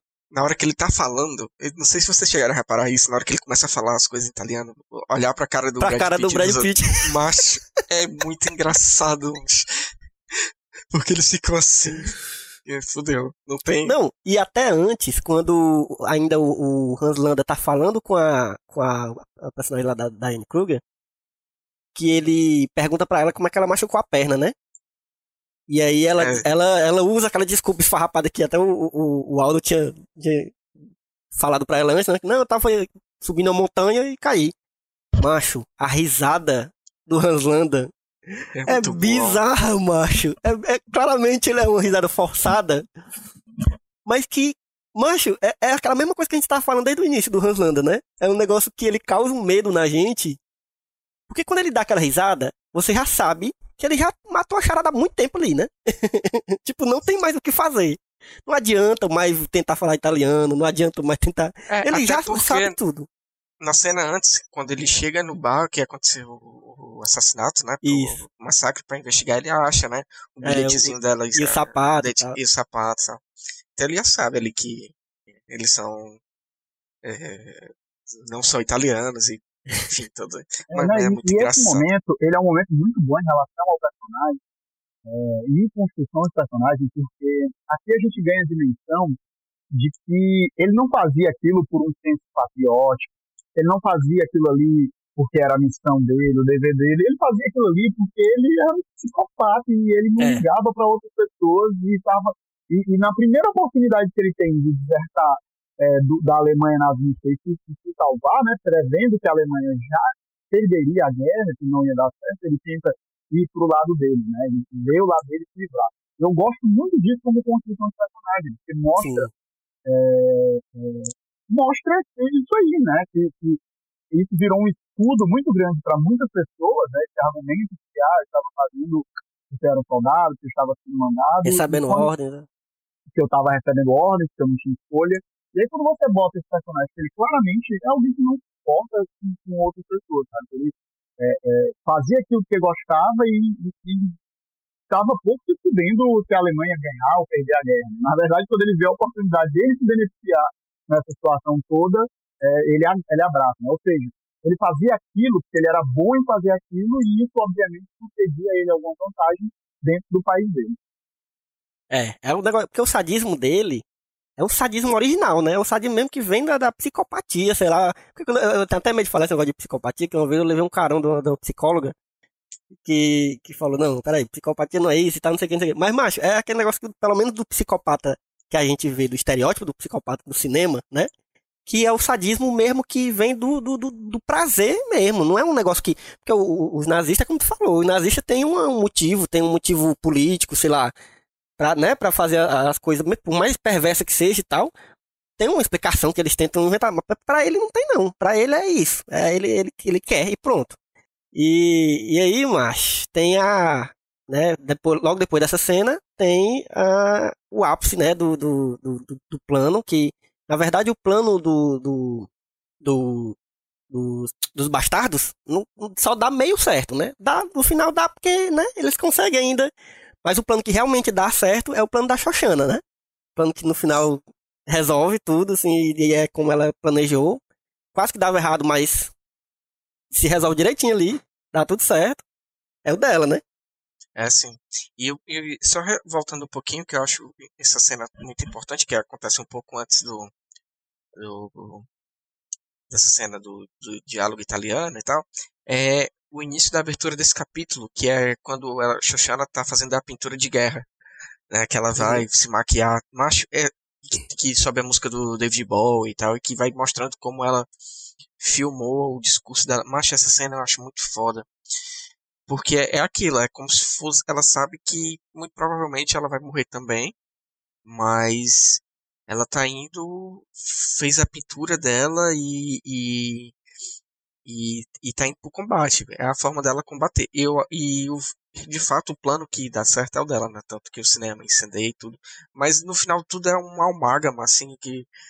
que meio que mistura tudo, né? Porque tá pegando fogo, mas o, o os explosivos também do- dos bastardos também Uhum. explodem, né? E eles também fuzilam todo mundo lá em cima, tá? tá inclusive a cena do, do Hitler sendo é, esmagado de bala, que eu acho muito foda também. Que ele tá- já tá morto, né, no chão, e o cara continua atirando nele e ele começa a se desfazer, assim. E, e É, se desmancha. Enfim. né? ele vai se desmanchando. E é isso mesmo. Isso é que você tem que fazer com o nazista. Você tem É, que e essa, e essa, ele na essa narrativa, ela, ela, ela é mais forte da Xuxana, né? Porque ela, ela é uma narrativa de vingança, né? É, é, e, a- e, e- é, É, muito legal, assim, essa escolha de colocar a judia, né? Que teve a família dela morta e tal, uma agente ali daquela instituição, eu, eu gosto muito desse simbolismo, assim, eu gosto é que o, o- e não só a, a judia, né? Mas os bastardos também, todos os judeus, eles são escolhidos por serem judeus para que eles tenham É. mais gosto na hora da, da matança ali, né, na vingança. Então, é, essa é uma temática que o, narrativo, É. que, o- Tarantino trabalha muito bem. né? A temática da vingança, é, é, é- eu acho que é a hora que ele brilha mais, assim, e, e- e ele faz escolhas muito, muito acertadas ao transformar essa narrativa da guerra, que já é por si só um sentimento assim, coletivo de humanidade. A violência contra o nazista é aceitável, É, é, mas ele dá um tom a mais por escolher. Inclusive recomendável. transformar O, o? Inclusive recomendável. É, é, por escolher transformar o, o judeu no algoz daquele que foi seu algoz, nem que seja ali no momento. É. Não, é, as, du as duas narrativas elas são de, de, de vingança, só que a da Xoxana, ela é exatamente como o Wilson falou, mais forte, porque a gente vê a, né, o motivo pelo qual ela está se vingando. A gente vê ali no, no, no, início do filme.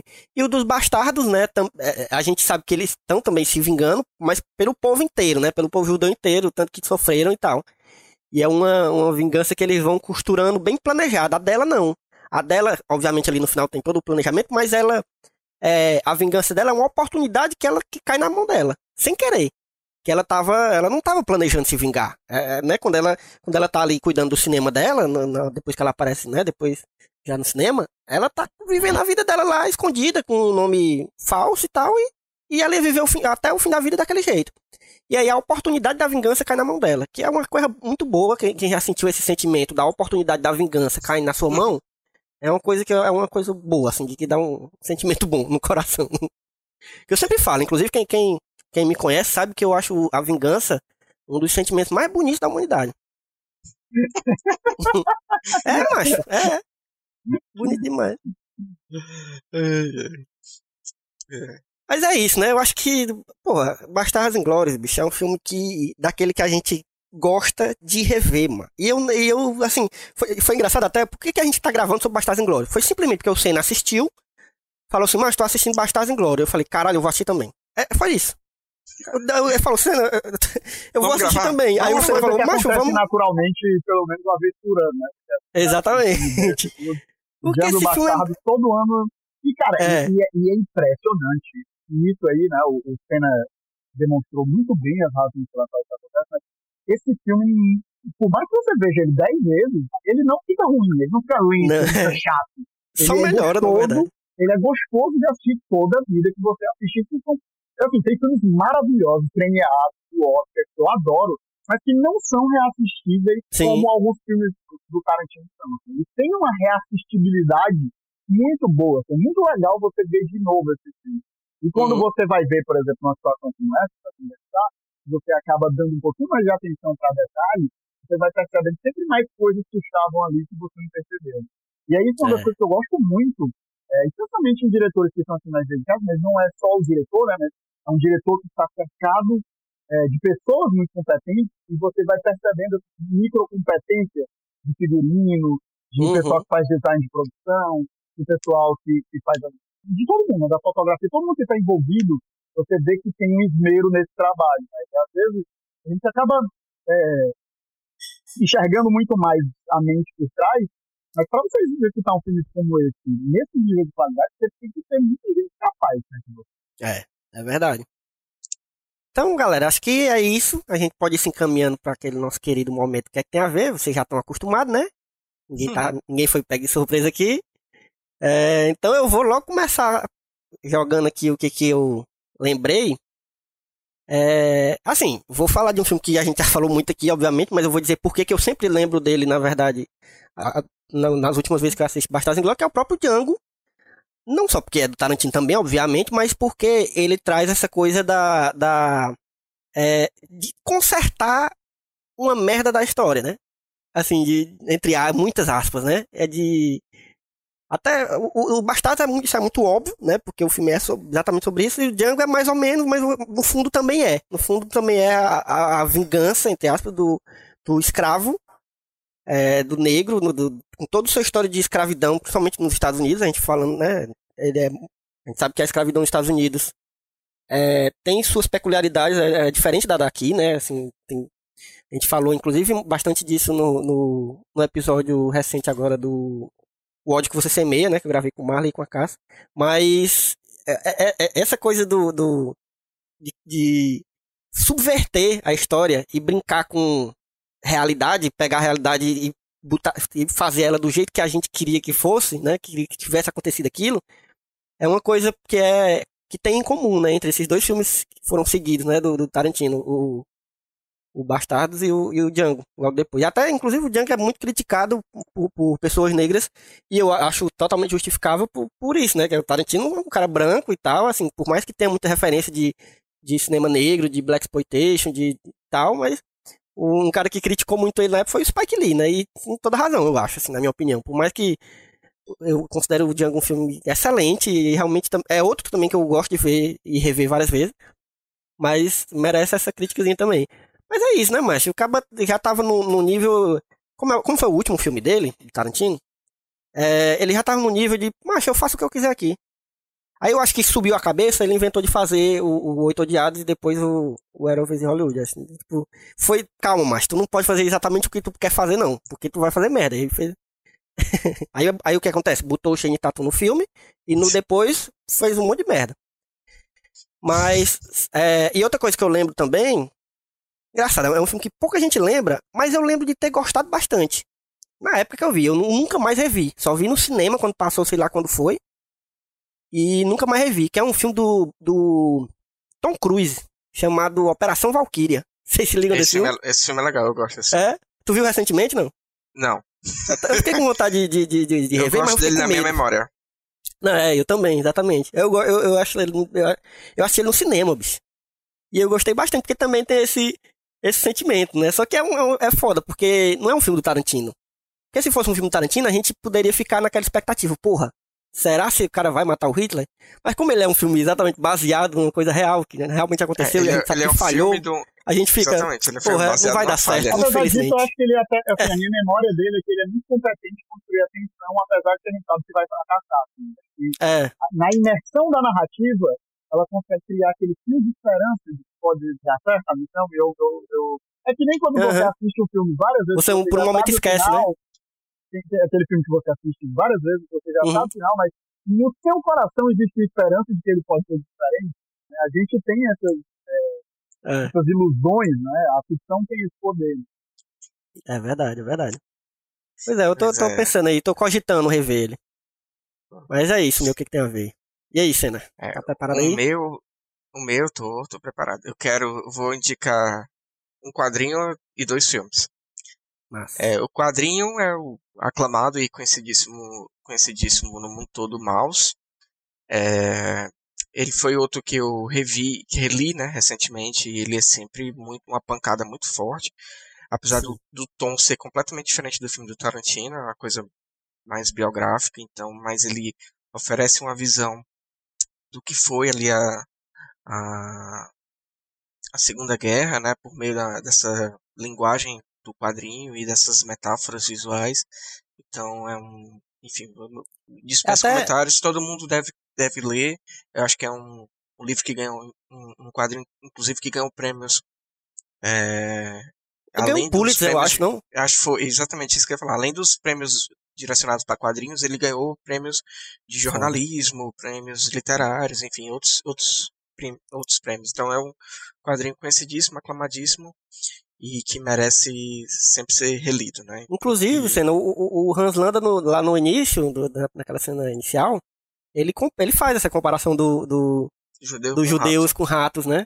exatamente. É, verdade. E, e o outro filme que eu vou sugerir aqui, da minha sugestão, é o recém, é, recém, recém lançado não, mas ele lançou esse ano, né, na época ainda que a gente tinha cinema, antes da pandemia, que é o Jojo Rabbit, que concorreu ao Oscar, demais, né, que ele também ele oferece uma visão sobre a Segunda Guerra diferente vis- dessa visão do Mouse e diferente da visão do, do Tarantino, uma visão mais é, lúdica, né? E é um filme muito bonito, assim, visualmente. A, a mensagem que ele passa é, é muito tocante, né? E, enfim, fica a minha sugestão. Do Taika Waititi, ele ganhou o roteiro, é, Oscar de melhor roteiro original, não foi? Se eu não me engano, foi. É, acho que foi. Ou foi original ou foi adaptado, mas ele ganhou um Oscar de roteiro. E mereceu demais, assim, muito bom. E o, meu terceiro o meu segundo filme, né, a terceira indicação, é para aqueles que gostam dos filmes do Tarantino, né, que é um curta-metragem, olha aí, feito por alunos da curso de cinema e audiovisual da UFC. Inclusive, dois atores estão nesse podcast agora. que se chama Aí é Todos clássico, viu? Todo dia nascem deuses. Todo dia nascem deuses. Vai ficar o link na descrição para você acessar. É um filme que ele foi feito numa disciplina de direção de atores e a gente tinha que recriar uma cena de algum filme, né, filmar de uma forma diferente. E a, a cena que eu escolhi foi a cena do de Aluguel e aquela do que o Michael Madison, corta, corta é, é, a é, orelha corta do a cara. orelha do cara, que eu tava tentando lembrar qual era o, a cor dele. Acho É, Eu nunca, eu nunca lembro, mano. Eu Que esse filme 10 Mr. vezes, nunca lembro. Eu só sei que o Mr. Pink é o, é o. Como é o nome dele, meu Deus? O do Boardwalk Empire lá, como é o nome dele? Enfim, é, Enfim. é uma, re- uma releitura, uma releitura dessa cena e a gente fez é, a, é, a gente fez a abertura também, aquela cena que eles estão andando na rua. Enfim, é um filme bem bacana. Vai ficar aí na descrição, é bem comédia assim, se vocês quiserem ver, é muito engraçado mesmo. E enfim, é isso. E tu, Wilson, diga aí o que, que você lembrou quando tava revendo Bastardos. Cara, eu não foi necessariamente revendo, agora eu fiquei na dúvida. Né? Eu indico isso. É porque eu fiquei lembrando Tarantino, vocês falaram muito bem do Era Uma Vez em Hollywood, e eu tava lembrando de uma parada que eu achei recentemente, porque no Era Uma Vez em Hollywood teve uma fala, ficou muito conhecido do Tarantino, que ele ia mostrar a verdadeira Hollywood e tal. E não é bem isso que acontece no filme, né? Então, recentemente saiu um seriado chamado Hollywood na Netflix, Ah, sim, sim. eu assisti e eu gostei do seriado, apesar de eu não gosto do final dele. Ele tem, é, assim como o filme do Tarantino, ah, elementos de reescrita da história, né? Ele busca reescrever. Uhum. E eu acho que ele faz um trabalho bem mais competente do que era vez em Hollywood, de mostrar de fato a Hollywood, apesar de que acredito que se- se ter uma série do Ryan Murphy. Ryan Murphy, é, ela, por mais que ele trabalhe coisas dark e tal, ele sempre tem uma coisa meio de positividade, né? E, e tem alguns problemas, de certa forma, eu acho que é uma romantização, mas ele pelo menos mostra, né? A relação como o abuso era uma era uma constante, né? Era uma era uma identidade de Hollywood é, que, por exemplo, culminou no Me Too, né? Agora, então a gente Uhum. vê as raízes ali, né? De, de como se dava essa questão do abuso, como isso era instituído é, por toda Hollywood. E, e é uma parada legal de se ver. Falou isso aí, gente. Só no meio aí enfiar um- uma, uma indicação relacionada a isso, não necessariamente ao bastardo. Que tu falou do, do movimento Me Too e tal, do- e dessas coisas dos abusos. Eu achei um filme recentemente, bicho, porque eu, eu, eu preciso indicar esse filme pras pessoas. É realmente um filme que eu queria que as pessoas assistissem, assim. E, é- e eu acho que esse filme não é meio que passar batido. É um filme chamado Assistente. É filme muito pequeno, assim, de uma, uma diretora, que eu realmente não vou me lembrar o nome aqui, mas eu vou deixar, como ele é um filme que eu tô indicando assim, que eu quero que vocês vejam, eu vou deixar um link dele, nome e o link dele do, do IMDB para vocês procurarem. É, ele, obviamente, né, a gente não tá tendo cinema, então não tá estreando no cinema ainda, mas ele já está em meios alterna- alternativos aí na, na, na, na Baía dos Piratas. Se você quiser dar uma procurada, você encontra. Mas é a assistente, que fala exatamente sobre uma, uma pessoa que trabalha lá no, no, no- underground do, do, do mundo do- dos, dos produtores de Hollywood, assim, uma, uma jovem, e ela passa por umas situações, macho, que, cara, bicho, é, é- inclusive tinha que ter a vida de gatilho. Pra mim que sou homem, imagina pra quem é mulher, então é, é um filme pesado, assim, mas engraçado, porque ele não mostra literalmente nada demais, assim, não é gráfico no sentido é, de mostrar nada de estupro, nada, nada. Ele não mostra nada. É só as situações é, em que a pessoa, tipo, sabe que vai rolar alguma coisa, mas ela não pode fazer nada, tá ligado? É um filmaço, filmaço mesmo. É, eu, eu acho que para fazer uma segunda indicação aí, já que fez três, né? Então, não ficar aqui com eu- mas eu sou megalomaníaco, não. Então, eu vou deixar aqui uma outra obra para quem gosta de reescrita da história, né? Que é a pegada que tem aí no filme do Tarantino, que é O Homem do Castelo Alto, né? Do. Ah, É do Philip K. Dick, né? O Homem do Castelo Alto ou é, são dois? é, é, o livro é. que justamente mostra uma realidade onde os alemães venceram a Segunda Guerra Mundial, veja só, no Japão e, e a Alemanha dividem os Estados Unidos em duas condições. E tem uma série na Amazon, eu nunca parei para assistir a série da Amazon, tem gente que fala muito bem, tem gente que fala muito mal, eu não sei, não posso opinar, mas é, o livro é muito bom e se você gosta dessa temática, né, de história alternativa, talvez seja uma boa pedida. Boa. Eu também sou doido pra ver, nunca vi, ó. E nem li o livro também. É isso. Pois então é isso, galera. É, vamos encerrando aqui mais esse episódio excelente. Falamos de um filme que a gente já amava antes e agora amamos mais ainda. e eu quero agradecer a vocês e vou pedir para vocês, como de praxe, deixarem seus arrobas aí, suas, seus projetos. É, fala aí, Cena Boy. Ó, meu arroba no Twitter é arroba realthcena e no Instagram eu sou arroba cena em cena. E o meu projeto maior, maior que está sendo agora é o outro podcast do site Smoke, que é o Memory One, que é o um podcast sobre jogos, que eu sou o host, produzo e edito. e, e, enfim, essa semana vai, a gente vai gravar um episódio novo também, vai estar lá, dia, se tudo der certo, lança dia 12.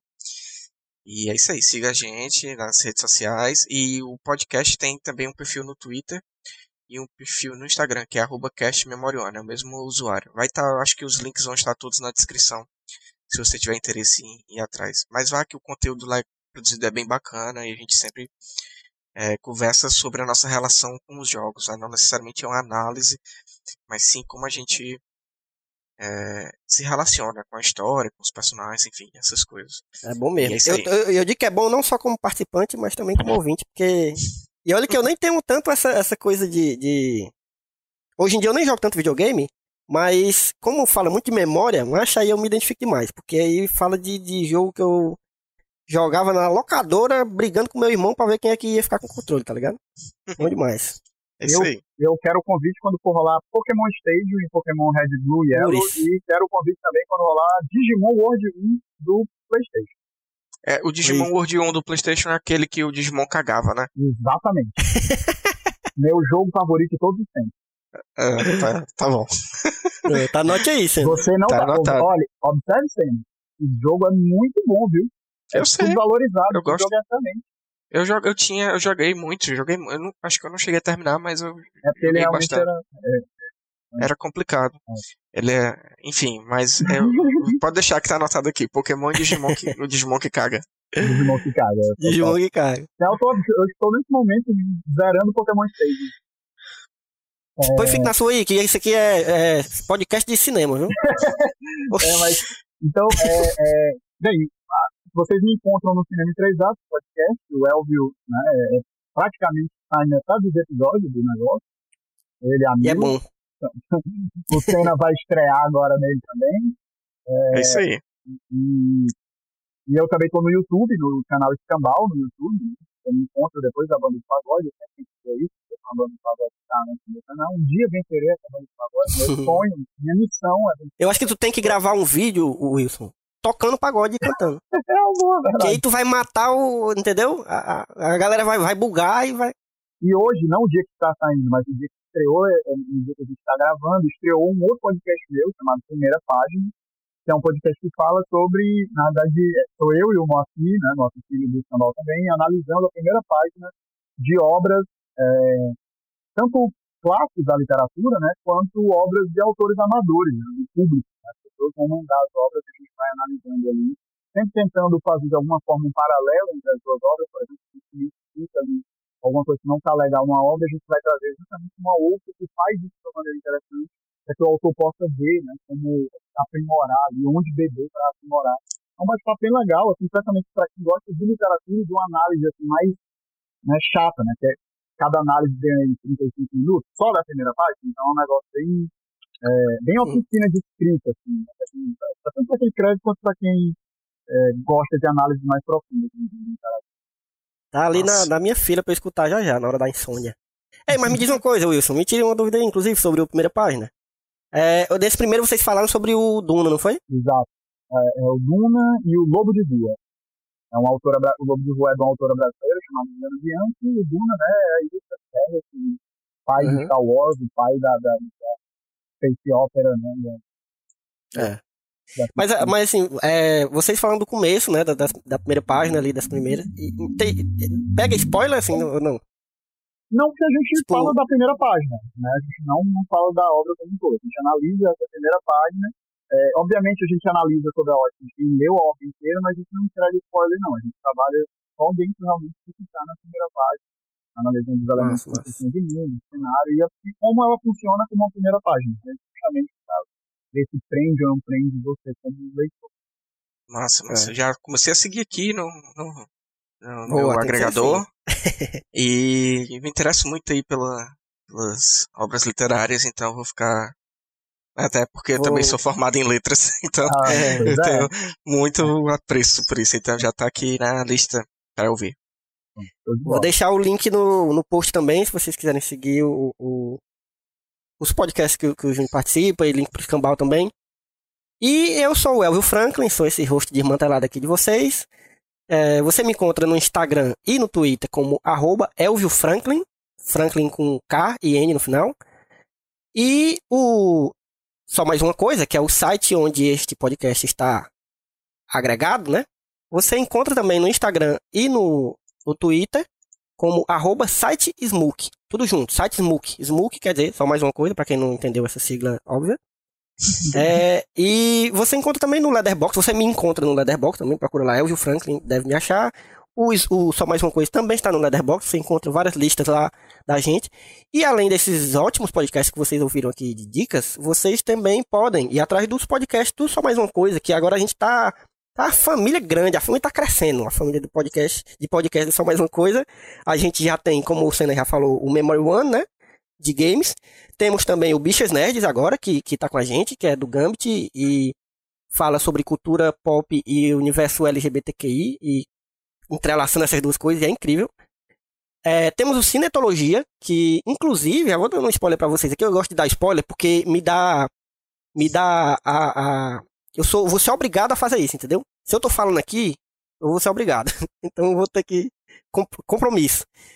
Vai ter um episódio crossover do do do só mais do só mais um plano de sequência com o Cinetologia, que é do Rafael, Rafael Mirai, que ele fala sobre questões técnicas, eu gosto de falar que são questões técnicas e filosóficas do audiovisual em geral. É um podcast incrível mesmo, assim, para quem gosta de curiosidades e de. Não necessariamente para quem trabalha com isso, mas para quem gosta de saber os pormenores do fazer audiovisual, ele fala tudo lá. E a gente vai fazer um, um episódio, Cena, que. Todos os dois, na verdade, Cena e, e Wilson, vocês vão amar. É só isso que eu vou dizer. Eu não vou dar o spoiler sobre o que é, mas, sério, vai ser incrível. Eu já tô combinando. Vai ser com ele e com Arthur Abreu, Cena. Conhece, né? Eita, conheço. A peça. Então, já tu sei do que imagina- vai ser. Já imagino, já imagina, né? Então é isso. É, e aí a gente também, eu não sei se quando esse episódio sair, já vamos ter as surpresas que teremos de outros podcasts que vão É. estrear em breve, né? Ou, ou já estrearam, não sei. Você vai, vai lá no site e dá uma buscada que vai ter mais podcast chegando aí, então uma arruma. É, Vamos de mas, mas, mas quantos? Mas É uma arruma aí, mas é bem uns três ou quatro. eu parei de não sei, contar. Depois do terceiro, eu parei de contar. né? Tá cheio. Tem pra todo Então mundo. é isso, galera. Tem pra É, todo não, tem cliente. podcast de Tem tudo pra que é todo coisa. cliente. Exatamente. É, e então é isso, galera. Foi prazer enorme falar sobre esse filmaço com vocês. Vamos me se despedindo aqui e até a próxima sessão. Valeu, valeu, tchau. Falou! É mais.